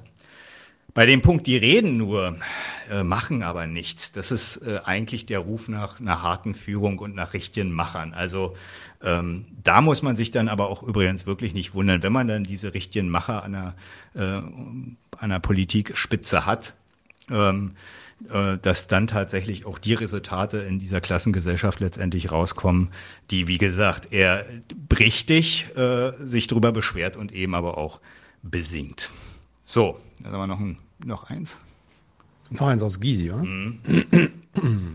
Alrighty. Ich glaube, was, was die Leute halt intuitiv spüren, ohne sich auch intensiver mit Politik auseinanderzusetzen, ist, dass die Grünen halt ein bisschen mehr äh, äh, Umwelt machen, irgendwie aber ja auch immer mit einem liberalen, wenn nicht sogar tendenziell neoliberalen Ansatz, dass die CDU ein bisschen mehr konservativ macht, irgendwie die AfD ein bisschen rassistisch, nationalistisch. Ja, die will ich da, will ich da mal rausnehmen. Die will ich da mal, ja, ja natürlich, die will ich da, die will ich da mal rausnehmen. Hm? Und, und die Linke irgendwie ein bisschen mehr sozial. Aber, und das ist wieder die Frage mit Reformation oder Überwinden, dass ich das Gefühl habe, dass die Leute ganz intuitiv das Gefühl haben, dass, dass man dieses System zwar so ein bisschen hier, so ein bisschen und ein bisschen da, aber dass sich im Kern an den Begebenheiten, die der Kapitalismus nun mal schafft, nichts verändert durch den Parlamentarismus und durch Wahlen. Und ich glaube, dass das so ein, so ein Geist ist, den meine Generation vielleicht hier und da so ein bisschen hat, weswegen sie einfach total unpolitisch oder total verdrossen ist. Naja, du musst zwei Sachen Oder sich nicht auseinander. Okay. Also das ist ja auch ein Gedanke, den man mal, den man immer wieder äh, mitbekommt. Ne? Also der Parlamentarismus hat gar nicht so richtig die Macht, ist eingeschränkt. Je nachdem, was der Kapitalismus vorgibt, äh, gibt es da äh, tatsächlich Grenzen. Da muss man jetzt mal sagen, wie kommt er denn eigentlich darauf, dass der Kapitalismus irgendwas vorgibt? Das sind erstmal konkurrierende Kapitale, die haben erstmal gegensätzliche Interessen und geben nichts erstmal allgemein vor. Also das, das, das passt so eigentlich gar nicht. Aber wie gesagt, das ist ein Gedanke, den, den hatten wir aber tatsächlich schon im Einstieg, also die, die jetzt tatsächlich noch da äh, zugekommen sind, äh, für die ist es aber trotzdem nochmal vielleicht interessant. Also einerseits sagt er irgendwie, die Leute da oben haben gar nicht die Macht ja, irgendwas äh, konkreter umzusetzen. Gleichzeitig, und das unterstellt er auch immer, äh, soll aber die Politik ja doch irgendwie schon was machen und eben entsprechend ähm, Dinge, die er möglicherweise jetzt gut findet, dann durchsetzen. Also muss man sich wirklich mal entscheiden, können die nur mit ihren Gesetzen tatsächlich was machen? Oder sind sie ohnmächtig? Wenn sie ohnmächtig sind, dann, dann kann man sich aber auch nicht an die wenden, dann muss man sich eben an, an das Kapital wenden, wenn das offensichtlich die Macht hat. Ja, also das, das passt nicht zueinander. Und man muss daher auch mal sagen, eigentlich ist es auch gar nicht so schwer, sich mal zu überlegen, was die einem äh, als Politiker denn so sagen. Die sind ja durchaus total ehrlich und sagen auch, dass ihr nationale, nationaler Erfolg im Wachstum, im, Bund, ähm, im Bruttoinlandsprodukt gesehen wird. Und auf das sind sie doch letztendlich auch scharf.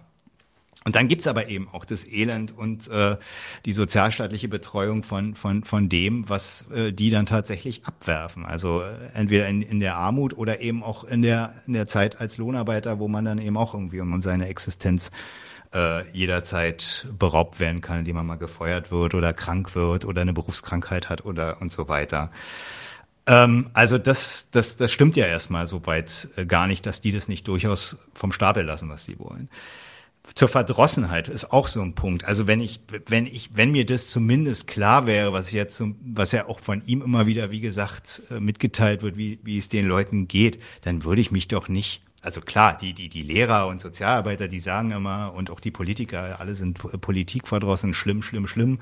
Ja, muss man ja sagen, Gott sei Dank. Also, äh, äh, also beziehungsweise ne, Gott sei Dank ist halt auch falsch, weil die dann immer in der Regel falsch verdrossen sind. Aber äh, es wäre ja auch blöd an seinem eigenen Schaden, den die politische Herrschaft hier ja mit ihrer Produktionsweise organisiert, sich auch noch konstruktiv äh, am Stammtisch oder bei Wahlen oder was auch immer äh, auch noch zu beteiligen. Also an seinem eigenen Schaden mitzumachen machen, ist ja auch blöd. Also wenn sie zumindest so verdrossen wären, dass sie äh, einsehen würden, äh, dass sie hier tatsächlich äh, nicht zu, dass die Leute hier in der Mehrheit jedenfalls nicht zu kriegen haben, dann äh, wäre das ja überhaupt gar kein Problem.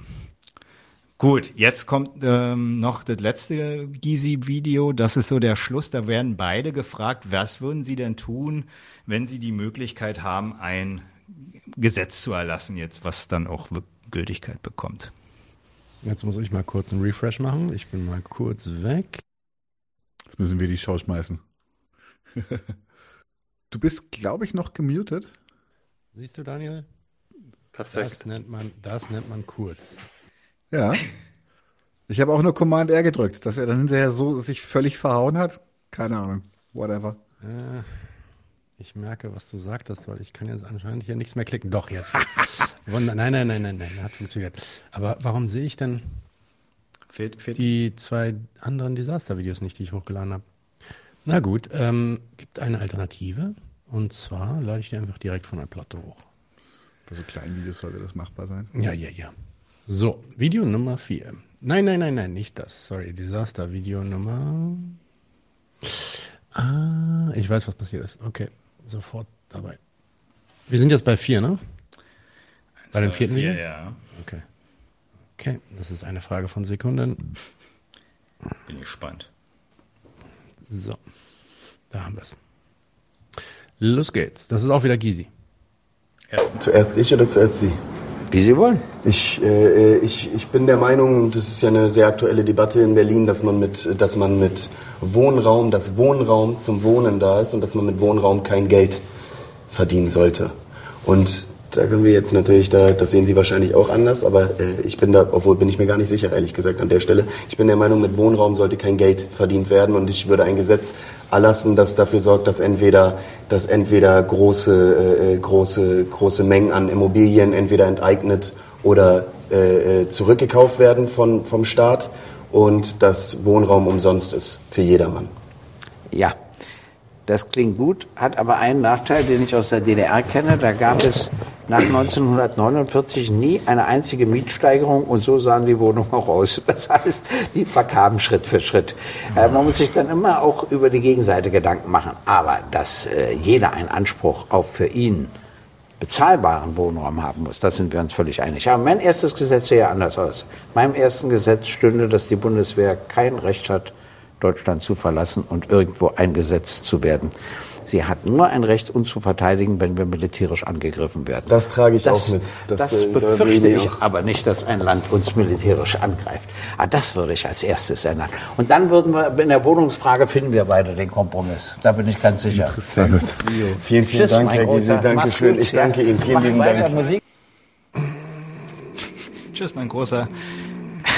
Das ist eine sehr interessante Priorisierung. Ja, aber kann man ja was zu sagen. Ne? Also Desaster kann man ja erstmal insofern nicht widersprechen. Klar, wäre natürlich geil, wenn Wohnraum umsonst wäre. Völlig, völlig in Ordnung. Äh, nur Die Frage ist natürlich, äh, warum der ja dann eigentlich doch recht billig zu habende Gedanke keinen Anklang findet und warum man jetzt eigentlich das Geschäft mit anderen Dingen, ist ja offensichtlich genauso bedürfnisfeindlich letztlich, äh, warum man das dann tatsächlich da ausklammern sollte und nur bei der Wohnung bleiben sollte. Aber gut, ähm, denn, aber doch, das muss man schon sagen, es ist ja so, ich meine, schön, wenn ich die Wohnung umsonst habe, aber wenn ich im Prinzip im, im Übrigen mir nichts leisten kann, dann äh, weder die Ausstattung noch äh, die entsprechenden äh, Lebensmittel, weil es mir irgendwie scheiße geht und ich, was weiß ich, von, von äh, Grundsicherung oder ähnlichem lebe, äh, dann äh, nützt das. Klar, ist natürlich besser, jetzt in einer Wohnung arm zu sein, als noch ohne Wohnung und trotzdem arm zu sein, aber ähm, Also Wohnung ist umsonst, aber dafür musst du irgendwie äh, 50 Prozent mehr Steuern zahlen oder sowas. What, whatever, aber zumindest, also das, das ist die eine Sache, ne? Und die andere Sache ist, also für viele Leute ist ja so, die, was weiß ich, zwölf Stunden am Tag arbeiten, ist die Wohnung ja mittlerweile irgendwie auch nur noch irgendwie so ein Schlafplatz und vielleicht noch am Wochenende Eine Koje. So, äh, ne? so, so am Wochenende noch so ein äh, äh, minimaler Erholungsort. Also ähm, das ist für diejenigen selbst, die ein Einkommen haben, von dem sie äh, dann doch irgendwie durchkommen, ähm, ist das ja letztendlich auch nur irgendwie so ein, so ein, Reproduktionsmittel. Aber gut, das, äh, wie gesagt, dem Grunde nach kann man dem nicht widersprechen, aber es ist natürlich dann trotzdem der Widerspruch äh, zu dem Rest der bedürfnisfeindlichen Wirtschaft offenbar, wenn es ihm da jetzt äh, nur auffällt. Beim Gysi ist ja ganz schlimm. Also äh, der kann ja offensichtlich Wohnen gar nicht anders als ein Geschäft denken. Dieser blöde Verweis auf die DDR, ähm, der ist, der ist schon insofern zynisch. Es ist doch erstens gar nicht so, dass die Leute, die in den Wohnungen wohnen, da jetzt so wahnsinnig Bock haben, dass das Haus verfällt und dass jetzt Instandsetzungsmaßnahmen jetzt tatsächlich nur als Geschäft funktionieren. Da musst du halt, also es ist ja Bauarbeiten, aber die haben ja jetzt, sind ja nicht unmittelbar, wenn man sie jetzt erstmal tatsächlich vollzieht, ist ja nicht ihnen selbst zu entnehmen, dass man sie bloß als Geschäft äh, machen kann. Ja? Also, also nach dem Argument findet der Gysi wahrscheinlich alle Luxusbauten geil, weil also ich kann dir mal von den Altbauten erzählen, die hier so um die Ecke leben, äh, äh, stehen, da wird nichts saniert. Die sind auch heruntergekommen. Also Klar, weil Instandsetzung eine Kost ist und das kannst du halt nicht auf den Mieter äh, umlegen. Ne? Das ist ja, äh, das ist ja auch die Jammerei immer. ja, aber das braucht ja das Incentive. Und braucht, man braucht Ja. einen Anreiz, damit man da Geld, damit man äh, da überhaupt was macht. Was für ein Schrott, das ist unglaublich. Genau. Das ist also das ist ein F Argument, was ich eigentlich von der FDP Kennt, kennt man eigentlich nur, erwarte. genau, kennt man tatsächlich nur von äh, liberalen Parteien. Aber gut, er kann das jedenfalls äh, das Wohnen nicht anders als das Geschäft denken. Offenbar ist es noch nicht mal so, dass der äh, Staat für ihn dann geeigneter, äh, per, eine geeignete Person ist, sondern das ist offensichtlich immer ein privater Vermieter. Ne? Also er hat ja da, die Sass hat ja was von, von Enteignung gesagt und er hat immer gesagt, immer an die Gegenseite denken. Ja, die Gegenseite, äh, wer ist denn das? Das ist ja der Vermieter in dem Fall und das kann ja auch nur ein privater sein, weil der Staat ist ja immer in Gysis Sicht ja der Partner. Also insofern ähm, macht er sich hier oder stellt er sich vor eben als Gegner der Bedürfnisbefriedigung mit Wohnraum und äh, ähm, sieht den Mieter hier nur als äh, blöden Trottel, der aber zumindest die Zahlungskraft haben muss, damit er eben die Ansprüche des Vermieters bedienen kann. Das findet er dann okay. Das Geschäft soll ja funktionieren mit dem Wohnraum und äh, ja, so, so in der Abhängigkeit äh, ist für ihn das völlig okay.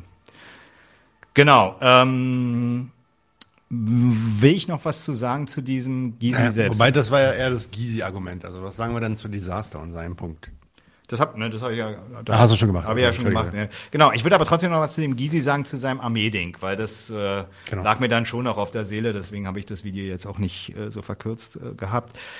Also wenn wenn er sagt, die Bundeswehr darf niemand angreifen, sie soll auf ihrem To Territorium bleiben und wenn wir angegriffen wären, was er nicht vermutet, dass wir angegriffen wären, Klammer auf, äh, kann sich dann natürlich entspannt irgendwie in die Hängematte legen, weil der atomare Schutzschild äh, der Amis hier tatsächlich ja dazu führt, dass es hier praktisch ja auch eine gewisse Ruhe äh, in Westeuropa gab. Und das war ja auch so gewollt, insbesondere gegen die Russen äh, oder die Sowjets äh, vor 89. Genau, aber das, das, da sagt er gut, äh, Bundeswehr soll nicht raus, soll nicht angreifen, soll nur zu Verteidigungszwecken gehen. Da muss man erstmal sagen, der abstrahiert offensichtlich völlig von den Gründen der Gewalt, die Armeen wechselseitig da äh, aneinander begehen. Kann sich auch mal an der Stelle auch mal so nebenher die Frage stellen, es ist ja auch wirklich so, dass eigentlich alle Staaten von sich behaupten, die haben alle, heißen alle Verteidigungsminister, die verteidigen sich letztendlich immer, mhm. fragt man sich schon immer so ein bisschen, wo, wofür dann diese Armee da ist, wenn, wenn eigentlich kein Staat vorhat, äh, jemand anders anzugreifen, sondern sich bloß zu verteidigen. Ähm, aber was man da tatsächlich sagen kann, zu dem, also wenn er, wenn er davon abstrahiert von den Gründen, ähm, dann sagt er, es gibt äh, keine guten Gründe äh, für, für einen Angriff, aber für eine Verteidigung. Verteidigung. Da muss man erstmal sagen, warum denn diese Scheidung aus den Begriffen Angriff und Verteidigung? Das sind ja erstmal Militärbegriffe. Ne? Also einer greift an, der andere schlägt zurück und genauso mit derselben Brutalität wie der Angriff. Daraus folgt doch jetzt erstmal keine Parteilichkeit für die eine wie die andere Seite. Es kommt doch noch immer auf den Grund des Angriffs und auch, auch auf, Grund, äh, auf den Grund der Verteidigung an. Also, nehmen wir mal ein Beispiel. Also, ich mache es jetzt mal abstrakt. Das ist jetzt erstmal nichts, was konkret ansteht. Aber wenn jetzt ein Land wie Deutschland den Nachbarn ökonomisch beispielsweise niederkonkurriert, die Fachkräfte entzieht, die Konkurrenz eben insolvent macht oder mal eine Be Bevölkerungsgruppe intern praktisch äh, dezimiert. Das gab es ja hier tatsächlich schon äh, zum Nationalsozialismus hin. Da muss man ja erstmal sagen, so, da muss nicht ein Schuss fallen von der Bundeswehr gegenüber einem anderen Land, aber da kann es ja Gründe geben, warum jemand anders sagt, so, das, das möchte ich nicht oder so, ja. Ähm, und äh, von daher muss man eben sagen, es kommt ja wirklich immer darauf an, welchen Grund hat der jeweilige an Einsatz und nicht da, da, darauf, wer jetzt anfängt und wer tatsächlich nur zurückschlägt. Ja. Also insofern ist das, was, was er da sagt, also nur weil die Bundeswehr dann irgendwie sich nur verteidigt in seinem, in seinem Gesetz, heißt es noch lange nicht, dass wenn sie sich verteidigt, dass sie dann gute Gründe hat, auf die man tatsächlich äh, stehen sollte oder sich da anschließen sollte. Das muss man sich dann nochmal irgendwie genau anschauen. Regelmäßig gibt's ja in imperialistischen Zeiten keine guten Gründe, äh, sich da überhaupt mit zu befassen, beziehungsweise zum Parteigänger zu werden. Gut, das aber jetzt zu Gysi, wir wollen bei Desaster bleiben und jetzt kommen wir zu Steiger und dem Hirnforscher-Desaster. Sehr interessant auf jeden Fall. Alrighty. Du tust jetzt so, als wäre diese Frage, die ich dir gestellt habe, so eine richtige so eine richtige Scheißfrage. So, ey, äh, frag doch nicht danach, ob äh, Deutschrap äh, politischer sein will. Aber ich frage die Frage ja aus einem gewissen Grund, weil du hast ja einen Track drauf, der sich explizit damit beschäftigt, mhm. nämlich dein Intro. Ja. Na, und in deinem Intro sagst du ganz explizit und auch an Rapper gerichtet, irgendwie so, ey, du kommst aus der Scheiße, und dann rappst du über Rolex. Was ist ich wünsche denen eigentlich, ich glaube, ich glaub, die müssen nicht auf eine Demo, die müssen halt wieder an der Scheiße landen. Und in dem Moment, wo sie wieder richtig in der Scheiße sitzen, ne, und auf einmal doch nicht, oh, ich bin der Größte und ich, äh, und ich hab das jetzt hier alles, weil ich so ein geiler Macker bin und weil ich halt viel harter gehasselt und äh, geworkt hab, äh, härter, härter, härter, härter, äh, gehasselt hab als alle anderen. Also eigentlich, äh, dass sie wieder richtig mies in der Scheiße landen, das wäre nice, und sie dann abfangen. Genau in dem Moment. So kurz vorm Aufprall vielleicht sogar. Bisschen auch so, aus so einer sozialen äh, Motivation heraus. Weißt du, was ich meine? Ja, aber ich meine, dann haben sie ja nicht mehr den Einfluss, den, Guck mal, das den Ding sie ist, jetzt das heute natürlich, haben. ich sag, ich sag, ich sag, äh, das Sein des Bewusstsein sage ich immer, immer und immer wieder. Das ist natürlich eins meiner Lieblingszitate irgendwie. Und äh, wenn diese neoliberale Erfolgsgeschichte bei dir funktioniert und für dich funktioniert, dann fällt es, glaube ich, viel schwieriger, ähm, die kritisch zu reflektieren.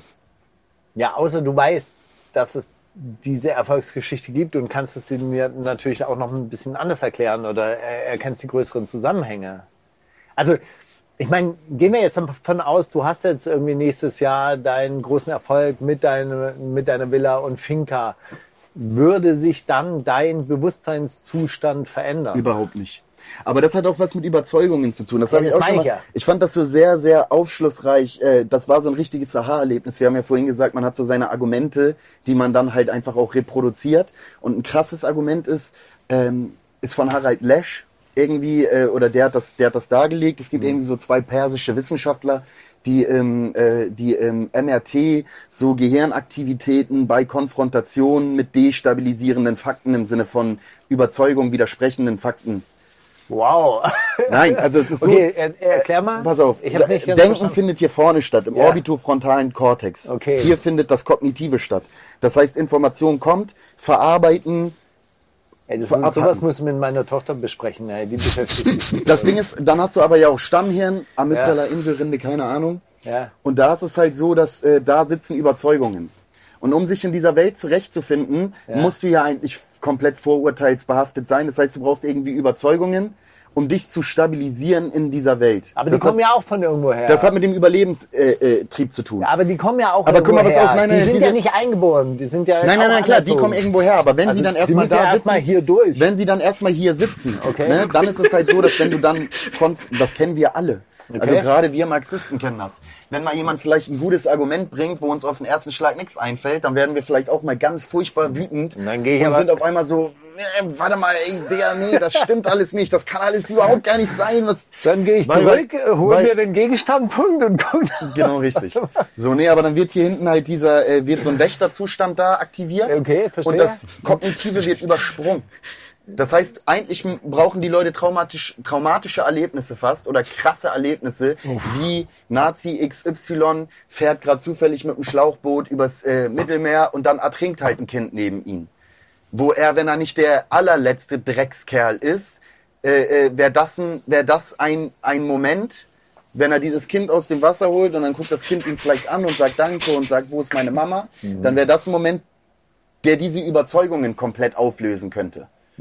Aber bis dahin, deswegen ist es auch, deswegen ist es natürlich auch so wichtig, die Jugend anzusprechen, wirklich Leute zu erwischen, bevor sie gefestigte politische Überzeugungen zum Beispiel haben.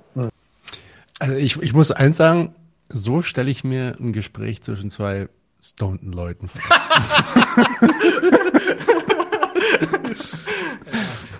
Und, und, und Steiger so, Sitzen ein Rapper und ein Labelbetreiber zusammen und unterhalten sich über Neurologie, ja. So, so das äh, könnte der Anfang eines Witzes sein, wenn es nicht so tragisch wäre.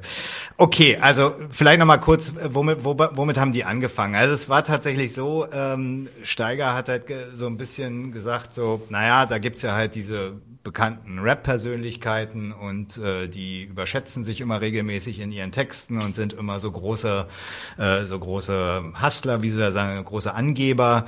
Ähm, und äh, da sagt er jetzt, also wie, wie kann man da möglicherweise so ein bisschen politischer die Leute irgendwie so zum bisschen politischen bringen im Rappen und so weiter. Ja, und da war irgendwie sein Einwand, ja, die, die müssten erstmal richtig ordentlich scheitern, so richtig äh, wieder am Boden liegen unten, damit sie praktisch äh, dann gegebenenfalls äh, in der Lage wären, sich mal zu öffnen für einen kritischen Gedanken über die Gesellschaft, auch in ihren Texten beispielsweise. Da muss man halt sagen, also du scheitern als Chance, so das, nur weil du komplett scheiterst, komplett am Boden bist, äh, heißt es noch lange nicht, dass du die korrekten Schlüsse darüber ziehst, was der Grund deines Scheiterns ist.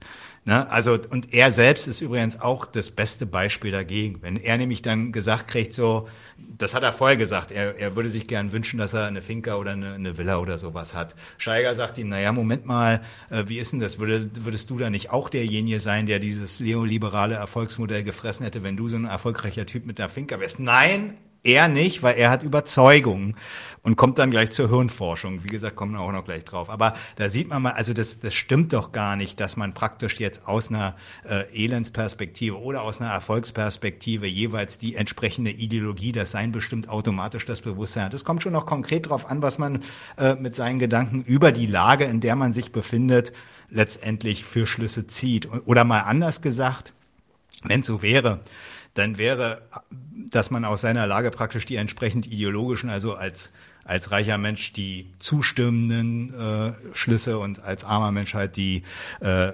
entsprechend widerständigen Schlüsse zieht, dann wäre Afrika ein, einzeln, ein einziges äh, kommunistisches Arsenal und Friedrich Engels wäre niemals Kommunist geworden. Also das stimmt einfach nicht. Jetzt versucht er das Ganze auch noch näher zu erklären mit dem Punkt äh, dieser Hirnforschung. Da scheint er erstmal zu behaupten, es gibt im Kopf da äh, verschiedene Sorten äh, Gehirnboxen, äh, sage ich jetzt mal. Die eine ist eher so mit dem Erfahren und Denken äh, beschäftigt. Und dann gibt's irgendwo im Stammheim sind, äh, im Stammheim, im Stamm. Im Stamm, im Stammheim, im, im Stammheim waren andere Leute eingesperrt oder sind es nach wie vor. Krieg ich Slime-Texte. Grüße, Grüße nach. Stuttgart, ja. Schleife im Kopf. Ähm, genau, dem Stamm Hirn sind dann aber halt so Urteile, äh, die man sich so nach und nach angedacht hat, äh, gespeichert und mit die offensichtlich jetzt für sich genommen nicht so einfach zu knacken sind. Da kommt ja dann sein Beispiel mit dem Marxisten oder eben auch umgekehrt bei Liberalen, äh, sagt er auch, dass das kriegt man sch schwer geknackt, sagt er später dann auch in dem, in dem Video, den Christian Lindner, den können Sie nicht überzeugen und so weiter, ja.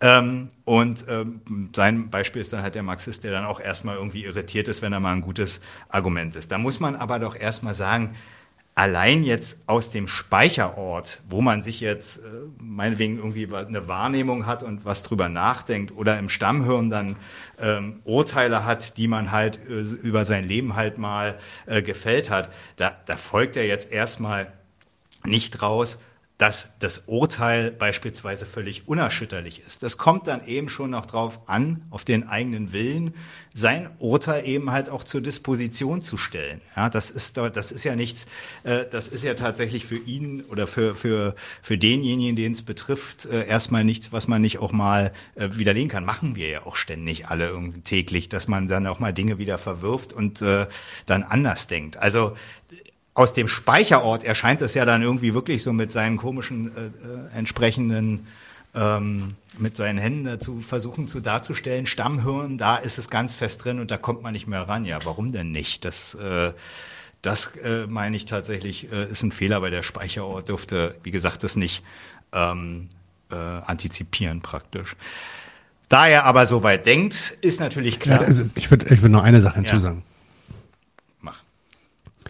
Was er da zitiert, ist ja eine Studie zur kognitiven Dissonanz. Und das ist was, was, was nachvollziehbar ist, dass wenn so, wenn du Glauben, äh, bestimmte Dogmen im Kopf hast, bestimmte Ideologien vielleicht auch, Verständnisse und die durch, durch einen, durch einen Faktum, was dir begegnet, erstmal erschüttert werden, du erstmal durcheinander kommst, dann, dann entsteht dieses, ähm, diesen, diesen, was er das genannt? Wächter, äh, Wächtermodus oder sowas, Me- Wächterzustand, der sich erstmal verteidigt, weil etwas Grundlegendes in, deinem, in deiner Ansicht. Und das kannst du halt, etwas Grundlegendes in deiner Ansicht angegriffen wird. Und das kannst du halt in, auf dem Mapping von diesen MRTs kannst du das halt sehen. Wirklich kannst du sehen, wie das dann aufflamet, wenn das passiert, ja.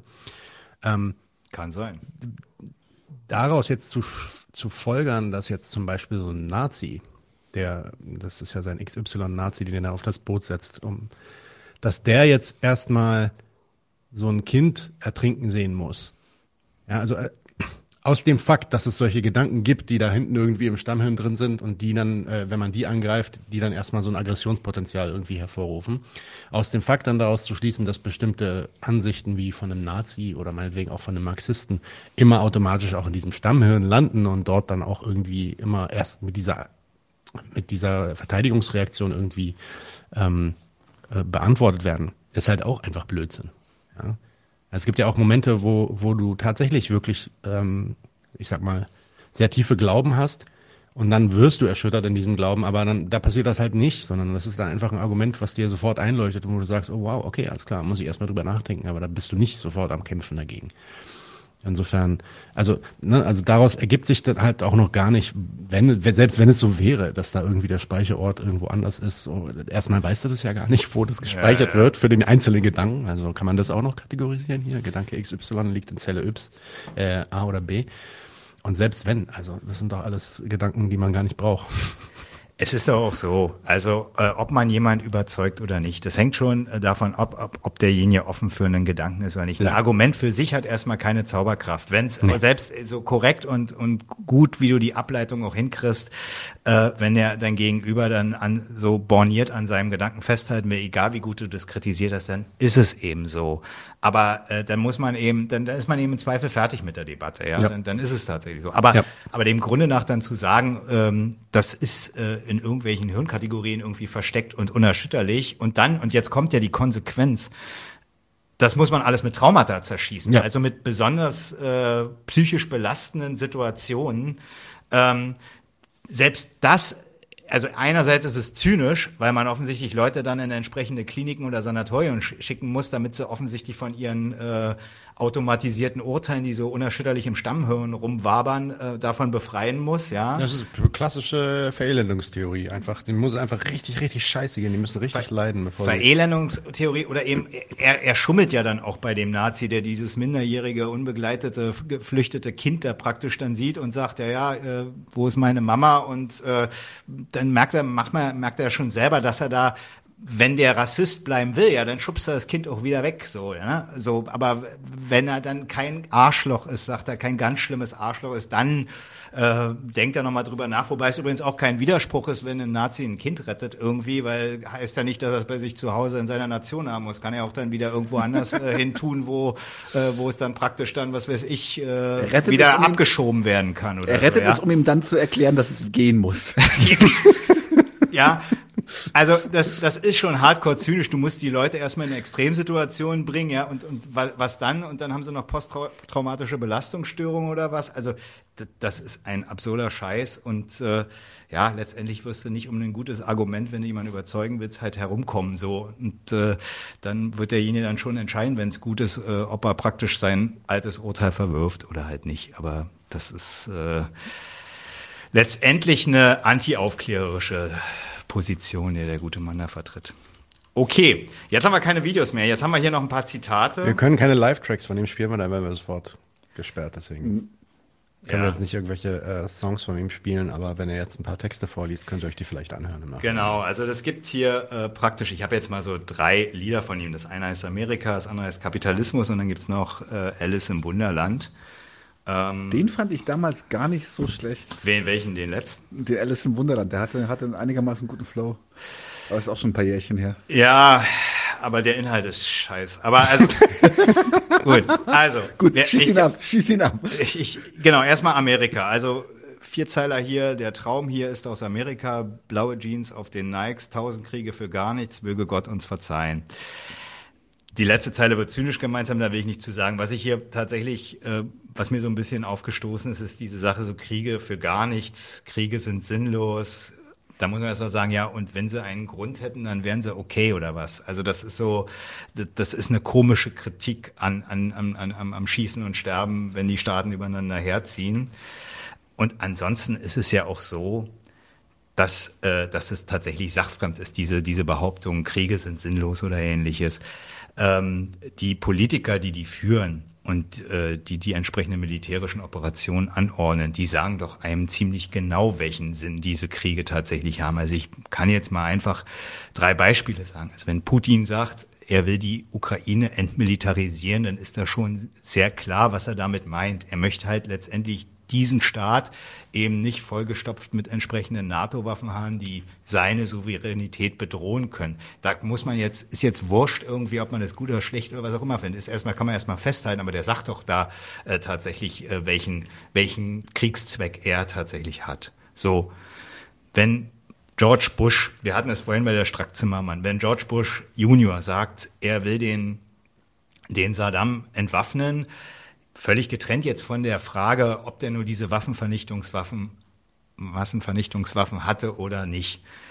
Der Anspruch, den er offensichtlich hat, ist, dass Amerika darüber bestimmt, wer, wer entsprechende Massenvernichtungswaffen hat und wer nicht. So. Und in dem Fall gesagt, so das Unwerturteil über den Staat Irak äh, gefällt, wo tatsächlich äh, gesagt wurde, also du darfst die B-Waffen, die du da möglicherweise hast, äh, die wir da bei dir entdeckt haben, nicht haben. Dass der gelogen hat, ist geschenkt. Aber das ist erstmal, der Kriegszweck ist offensichtlich genau das, dass man eben Herrscher dieser Weltordnung sein will, an der Spitze stehen will und eben darüber bestimmt. Beim Iran ja zum Beispiel auch, soll eben auch keine Massenvernichtungswaffen haben. Weil die Einzigen, die das haben dürfen, ist in dem Fall die USA selbst. So, das, das, das ist der Anspruch, wenn, wenn da Krieg geführt wurde. Ähm, jetzt beim Irak, beim Iran ja noch nicht. So wird man sehen, wie, wie das äh, sich weiterentwickelt. Ist ja aktuell nicht das Thema, ist ja, der, ist ja die Ukraine, wo sich das jetzt, äh, die Weltordnung sich gerade irgendwie entsprechend entwickelt. Aber selbst wenn zum Beispiel auch Staaten sagen, sie kämpfen für die Menschenrechte, ist ja auch ein, ein sehr beliebter Hinweis. Ähm, dann soll man das mal durchaus ernst nehmen. Mhm. Das ist jetzt nicht, weil da, da, da, da was sind denn Menschenrechte? Nee, das ist mhm. nicht vorgeschoben. Menschenrechte, und das steht auch sogar in, in den Menschenrechten, steht ja selber drin, dass man ein, als Mensch einen Anspruch auf eine gute Herrschaft, auf eine gerechte Herrschaft hat. Und wenn dann irgendwelche Staaten westlicher Natur sagen, sie führen Krieg im Namen der Menschenrechte, dann ist das das Unwerturteil über die Staaten, die sie angreifen, dass die eben nicht eine Herrschaft sind, die legitim ist und äh, die praktisch nicht so, wie sie meinen, wie man praktisch, äh, wie, wie, wie die sich in die Weltordnung einbauen sollen, in ihre Weltordnung einbauen sollen. Ähm, da, da, da weichen die halt von ab und dann werden die angegriffen. Ja, das, das ist das, also das wird ja immer gesagt bei Kriegen und das äh, kann man nicht sagen, tausend Kriege für gar nichts. So, dann gibt es das Lied Kapitalismus. Da gibt es folgendes Zitat. Komm mir bitte nicht mit Würde. Es geht ums Geschäft. Nur darum geht's. Die Finanzen bestimmen, wo du gerade lebst. Ja, mit aller Brutalität, bis dann jeder hier in einer Blutlache steht. Da ist mir das mit der Würde äh, über, über den Weg gelaufen. Erstmal kann man sagen, wer, wer den Gedanken der Würde gegen, ähm, gegen, also gegen den Kapitalismus hält, der macht eigentlich was, was er eigentlich ja gar nicht machen will. Er argumentiert ja im, im zwei, in dem zweiten Teil, ähm, die Finanzen bestimmen, wo du gerade stehst, mit aller Brutalität, bis jeder in einer Blutlache steht. Also das ist eigentlich erstmal ein materialistischer Gedanke. Man soll ein gutes Auskommen haben, man soll nicht in Blutlachen stehen und so weiter und so fort. Wenn ich aber sage, Würde, das ist das, tatsächlich, äh, was das Gute ist, dann muss man sagen, das ist, das ist äh, eigentlich total antimaterialistisch. Das weiß man von so Sprüchen wie, man kann mir alles nehmen oder sie haben mir alles genommen, aber meine Würde haben sie mir nicht genommen. Das, die Würde behältst du eben wirklich immer, auch wenn du arm bist, ob du im Gefängnis bist und so weiter. Das, die bleibt tatsächlich. Und äh, die Frage ist jetzt noch so ein bisschen, was es ist. Da kann man noch mal kurz was zu sagen, aber das vielleicht macht so das ja auch, du wirst ja nachher noch ankündigen, dass du vielleicht äh, was zu Menschenrechten äh, äh, noch machst so. Aber was man so, um also die Kurzfassung im Prinzip ist es die Verhimmelung der hiesigen Rechtsordnung, in, äh, die sich in der Würde, wenn da immer sagt, gesagt wird, die Würde des Menschen ist unantastbar, dann sagen halt immer die Juristen, naja, das äh, bedeutet halt, dass äh, unser schöner Staat im Unterschied zu schlimmen Diktaturen, der die Menschen knechtet, die Freiheit von ihnen respektiert, nämlich die Freiheit nach den Gesetzen, die er selber erlässt, entsprechend äh, zu handeln und den freien Willen darauf zu beziehen. Und mit der Würde ist es eigentlich nur noch mal die Verhimmelung äh, genau dieser selben Rechtsordnung, die das nochmal so zusammenfasst. Dieser Staat achtet eben den freien Willen auf den er dann den, den er dann Bezug nimmt und äh, der sich nach wiederum dann aber den Gesetzen, die sich diese staatliche Gewalt überlegt, dann entsprechend richten muss. Also das ist paraphrasieren. Ganz kurz, genau. Also das ist nichts, äh, was man gegen die Bedürfnisfeindlichkeit des Kapitalismus in Anschlag, Anschlag, Anschlag bringen sollte. Das war eigentlich der Punkt. Punkt. Das heißt, du darfst also in deiner, in, in, mit deiner ganzen Würde in deinem eigenen Saft unter der Brücke liegen und schimmern. Genau, ja. Die, die, die, die hat dir da dann noch keiner genommen, so ist es. So, Alice. Alice im Wunderland heißt es. Haut ja. drauf. Ich, I can take it. Ich glaube, man muss, man muss zu, sein, zu seinen Gunsten sagen. Ich glaube, das ist noch ein bisschen älter schon, der Song. Ich weiß nicht, ob der den jetzt noch selber so geil findet. Das, ich nehme ihn mal in Schutz, ja, aber das ist wirklich schlecht. Also, was soll die Deutschtümelei Alice? Also, er meint Alice Weidel von der AfD, ne? Was soll die Deutschtümelei Alice? Ey, du zahlst deine Steuern in der Schweiz, Alice. Ist deine Crew nicht ein bisschen zu homophob für eine, die homosexuell ist? Du bist keine Alternative für Deutschland. Du hast einen Schatten, Alice. Who the fuck is Alice? So. Große Literatur, aber ich, ich verstehe dein Problem nicht. Nee. Doch, klar. Scheißtext. Also es, es ist immer ganz schlecht, Nazis an ihren, also ich sage jetzt mal, ne, also er denkt ja wahrscheinlich, dass die AfD, das sind halt Faschos. Das halt Steuern in der Schweiz, die ist ja gar keine richtig gute. Die ist keine Nazi. richtig gute Patriotin. Es ist immer, es ist immer ganz schlecht, die, die, die ähm, Rechten, die rechten Patrioten, sage ich jetzt mal, ja, an ihren eigenen Werten zu kritisieren. Zum, zum einen, weil man ja vor allen Dingen erstmal ganz schnell am Ende ist, ja, wenn jetzt wenn die das eben nicht machen. Also wenn du, wenn du jetzt irgendwelche AfDler hast, die schön zum Finanzamt gehen und ihre Steuererklärung abgeben, da bist du schon am Ende mit deiner Kritik. Da hast du der, deren politische Inhalte überhaupt nicht gegriffen. Du machst im Prinzip nur die, deren Unehrlichkeit und äh, ja, deren mangelnde Konsequenz denen zum Vorwurf. Dies aber, wie gesagt, die Kritik ist sofort erledigt wenn äh, jemand, wenn du jemanden als AfDler vor dir hast, der meinetwegen nicht in, in Steuern, äh, die Steuern in der Schweiz zahlt. Ja. So, das äh, ähnlich ist es auch bei der Homosexualität. Ähm, zum einen kann man, also ne, sie, sie, klar, sie ist äh, lesbisch, ist ja bekannt und klar ist auch richtig, in dieser Partei gibt's Leute, die eher sagen, die natürliche Familie, die muss halt die Kinder kriegen und fürs nationale Wohl sorgen und so weiter und so fort. Äh, das geht in einer homosexuellen Beziehung nicht, die können keine Kinder kriegen, deswegen sind die fürs Vaterland nicht von Nutzen. Das ist ein faschistischer Standpunkt, den gibt's tatsächlich und wird's auch in der AfD geben.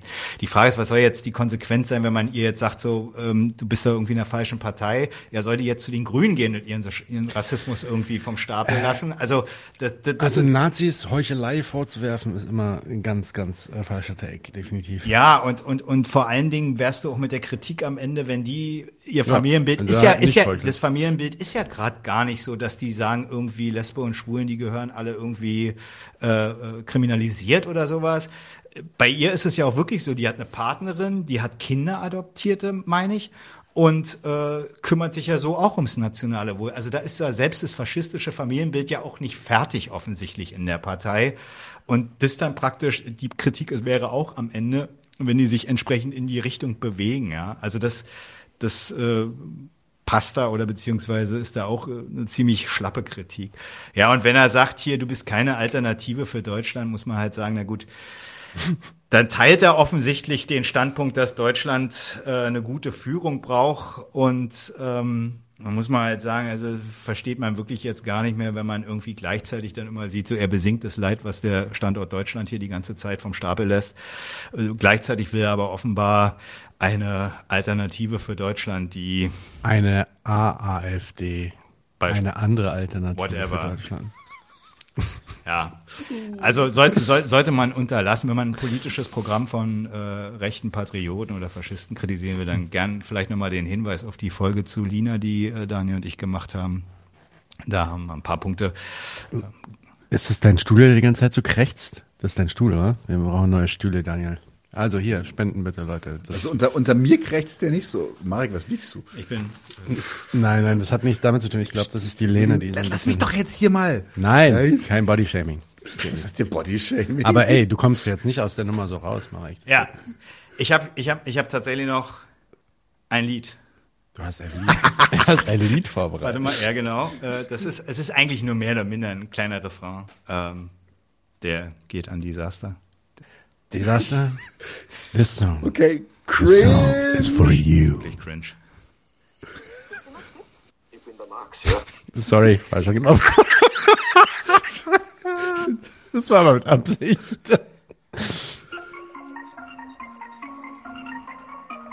Yo. Ey. Ey, sagt er mal. Ey.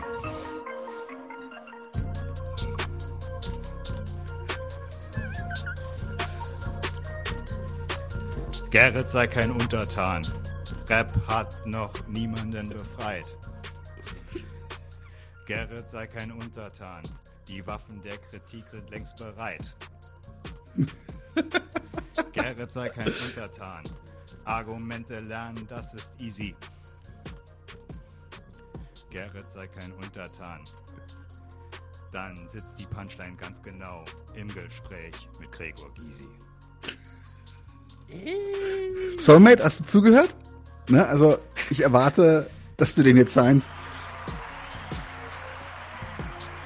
Ey, Fantastisch. Und ich finde, Eminem ist ein Scheiß gegen ihn. das war, das war so geil. Ähm, dass du das jetzt nochmal machst. Nein, äh, just kidding. Nee, äh, das könnt ihr euch ja alle nochmal anhören auf, auf äh, ja, Handyklingelton. Das könnt ihr euch zurechtschneiden. und dann das Handyklingelton benutzen. La- Lass uns das machen. Lass uns, lass uns das mal wirklich so klippen und. Ich bin. Gerrit, sei kein Untertan. Ey, ich bin dabei. Ich bin dabei. heißt der Gerrit? Ja, der Hessgerät. Okay. Ähm, wusste ich nicht. Deswegen. Doch, so stellt er sich ja auch immer in. Ja. Äh, aber was ich sagen wollte ist, das war jetzt so geil. Wir machen jetzt nicht einfach weiter mit dem Stammtisch, sondern das war das Ende, das war das Schlusswort, das war fantastisch. Wir hören auf an der Stelle, sind jetzt auch schon fast vier Stunden. Stimmt. Insofern machen wir jetzt vielleicht noch einen kurzen Ausblick für was demnächst kommt. Jo. Das ist nämlich unser Track. Wir haben nächsten Dienstag äh, ist Evgeny wieder da und redet zum Putschversuch in Russland. Das wollten wir eigentlich schon letzt, äh, diesen Dienstag ausstrahlen, gab aber technische Probleme. Und am Donnerstag drauf sorgen Marek und ich dafür, dass wir endgültig in keinem AZ mehr zu Gast sind, weil wir nämlich die Fortsetzung von Wiener E machen und diesmal uns mehr. Wir werden so ein bisschen eingehen darauf, so was wir an Kommentaren bekommen haben auf unsere Kritik der Antifa. Da waren viel Quatsch dabei, aber auch ein paar sehr schöne Sachen, die so auch unsere Kritik so ein bisschen schärfen. Und ich wollte mich auch noch mal ein bisschen an den Begriff selber abarbeiten und seiner heutigen Verwendung. Dann, was steht noch an? Äh, Hannes Dräger, was ist die EU mit Fabian? Dann wird unser bester Anton von unserer bester Anuschka nochmal zu Peru interviewt. Und dann gibt es nochmal Alltagsverstand rundet. Oh, das, oh, das ist der, der große Ringkampf. Genau, Uwe Hirschfeld ähm, hat sich gemeldet und möchte gern mit uns debattieren über die Folge, die wir gemacht haben, auf die Folge, die er gemacht hat bei uns. Also das wird Runde drei und mal gucken, was daraus wird. Ein ganz wichtiges Ding, das stattfinden wird am kommenden Sonntag, 2. Juli. Die letzte Generation in der Debatte mit dem Gegenstandpunkt Usama Taraben. Ähm, geplant war Eme van Balen, die ist gegenwärtig krank. Wir haben aber auch schon einen Ersatz. Wir hoffen, dass es ihr aber bald wieder besser geht. Vielleicht kommt sie dann noch am Sonntag dazu. Wenn nicht, dann wird es jemand anders machen. Das findet also auf jeden Fall statt. Ja, und dann sind noch so ein paar andere Sachen geplant. Das, worauf Marek vorhin hinaus wollte, ist wahrscheinlich zwei Interviews mit Albert Krölz zu den Menschenrechten. Das war August, soweit ich das sehe. Das ist aber erst später, das kommt nicht jetzt, genau, das kommt ein bisschen später. Ich mache noch mit Evgeni äh, den langen Sommer des Anarchismus. Ähm, auch hier Möglichkeiten oder auf Repliken eingehend, die er gebracht hat, seine Kritik auch nochmal ein bisschen schärfend. Mir gefällt das tatsächlich gut, dass wir das jetzt angefangen haben, dass wir auch mal ein Follow-up machen, um Kritik nochmal ein bisschen aufzufangen. Ähm, ist schon aufgenommen. Äh, dann haben wir, ich glaube, es ist aber auch erst August, wir haben ein Crossover mit nächste Links. Genau, wir haben schon einiges vorgeplant, aber August werden wir euch jetzt nicht, Genau, jetzt nicht erzählen, genau. das kommt ja, Und erfahrt Renate nächsten ist Doppel. noch mal da, oder? Genau, mit Renate mache ich auch nochmal was zu den Medien, das sollte auch diese Woche eigentlich passieren, aber wird dann, ähm, wurde dann auch nochmal verschoben wegen diesem leichten Kerfuffle, das wir mit Evgenia hatten. Genau, und ich bin im nächsten Doppelpack dabei, aber aus Athen. Das wird gut.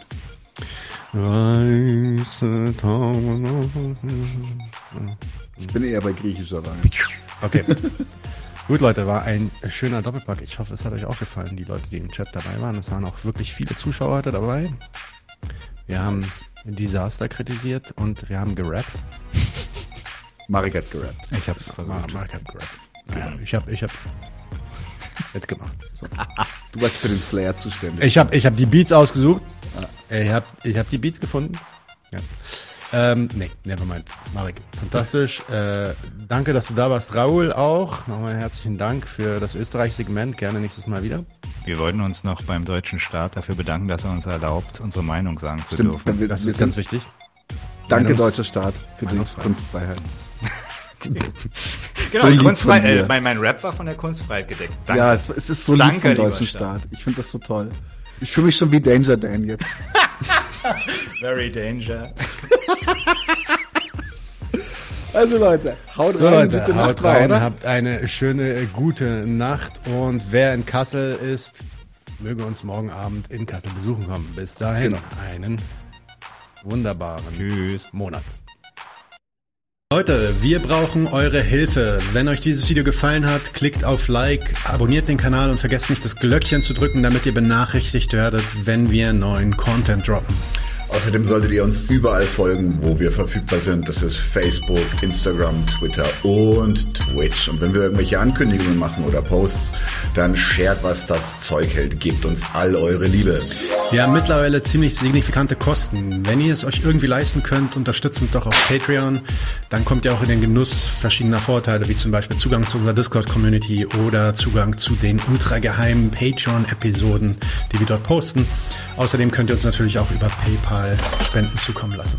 Außerdem haben wir mittlerweile einen eigenen Online-Shop. Das heißt, wenn ihr euch immer noch fragt, was ihr euren Lieben zu Weihnachten, Ostern oder sonst wie schenken könnt, geht dorthin und kauft duftes Merch. Alle Links dazu hier in der Beschreibung oder auch auf unserer Webseite 99zu1.de. Vielen Dank fürs Dabeisein, danke für die Unterstützung und wir sehen uns in diesem Theater.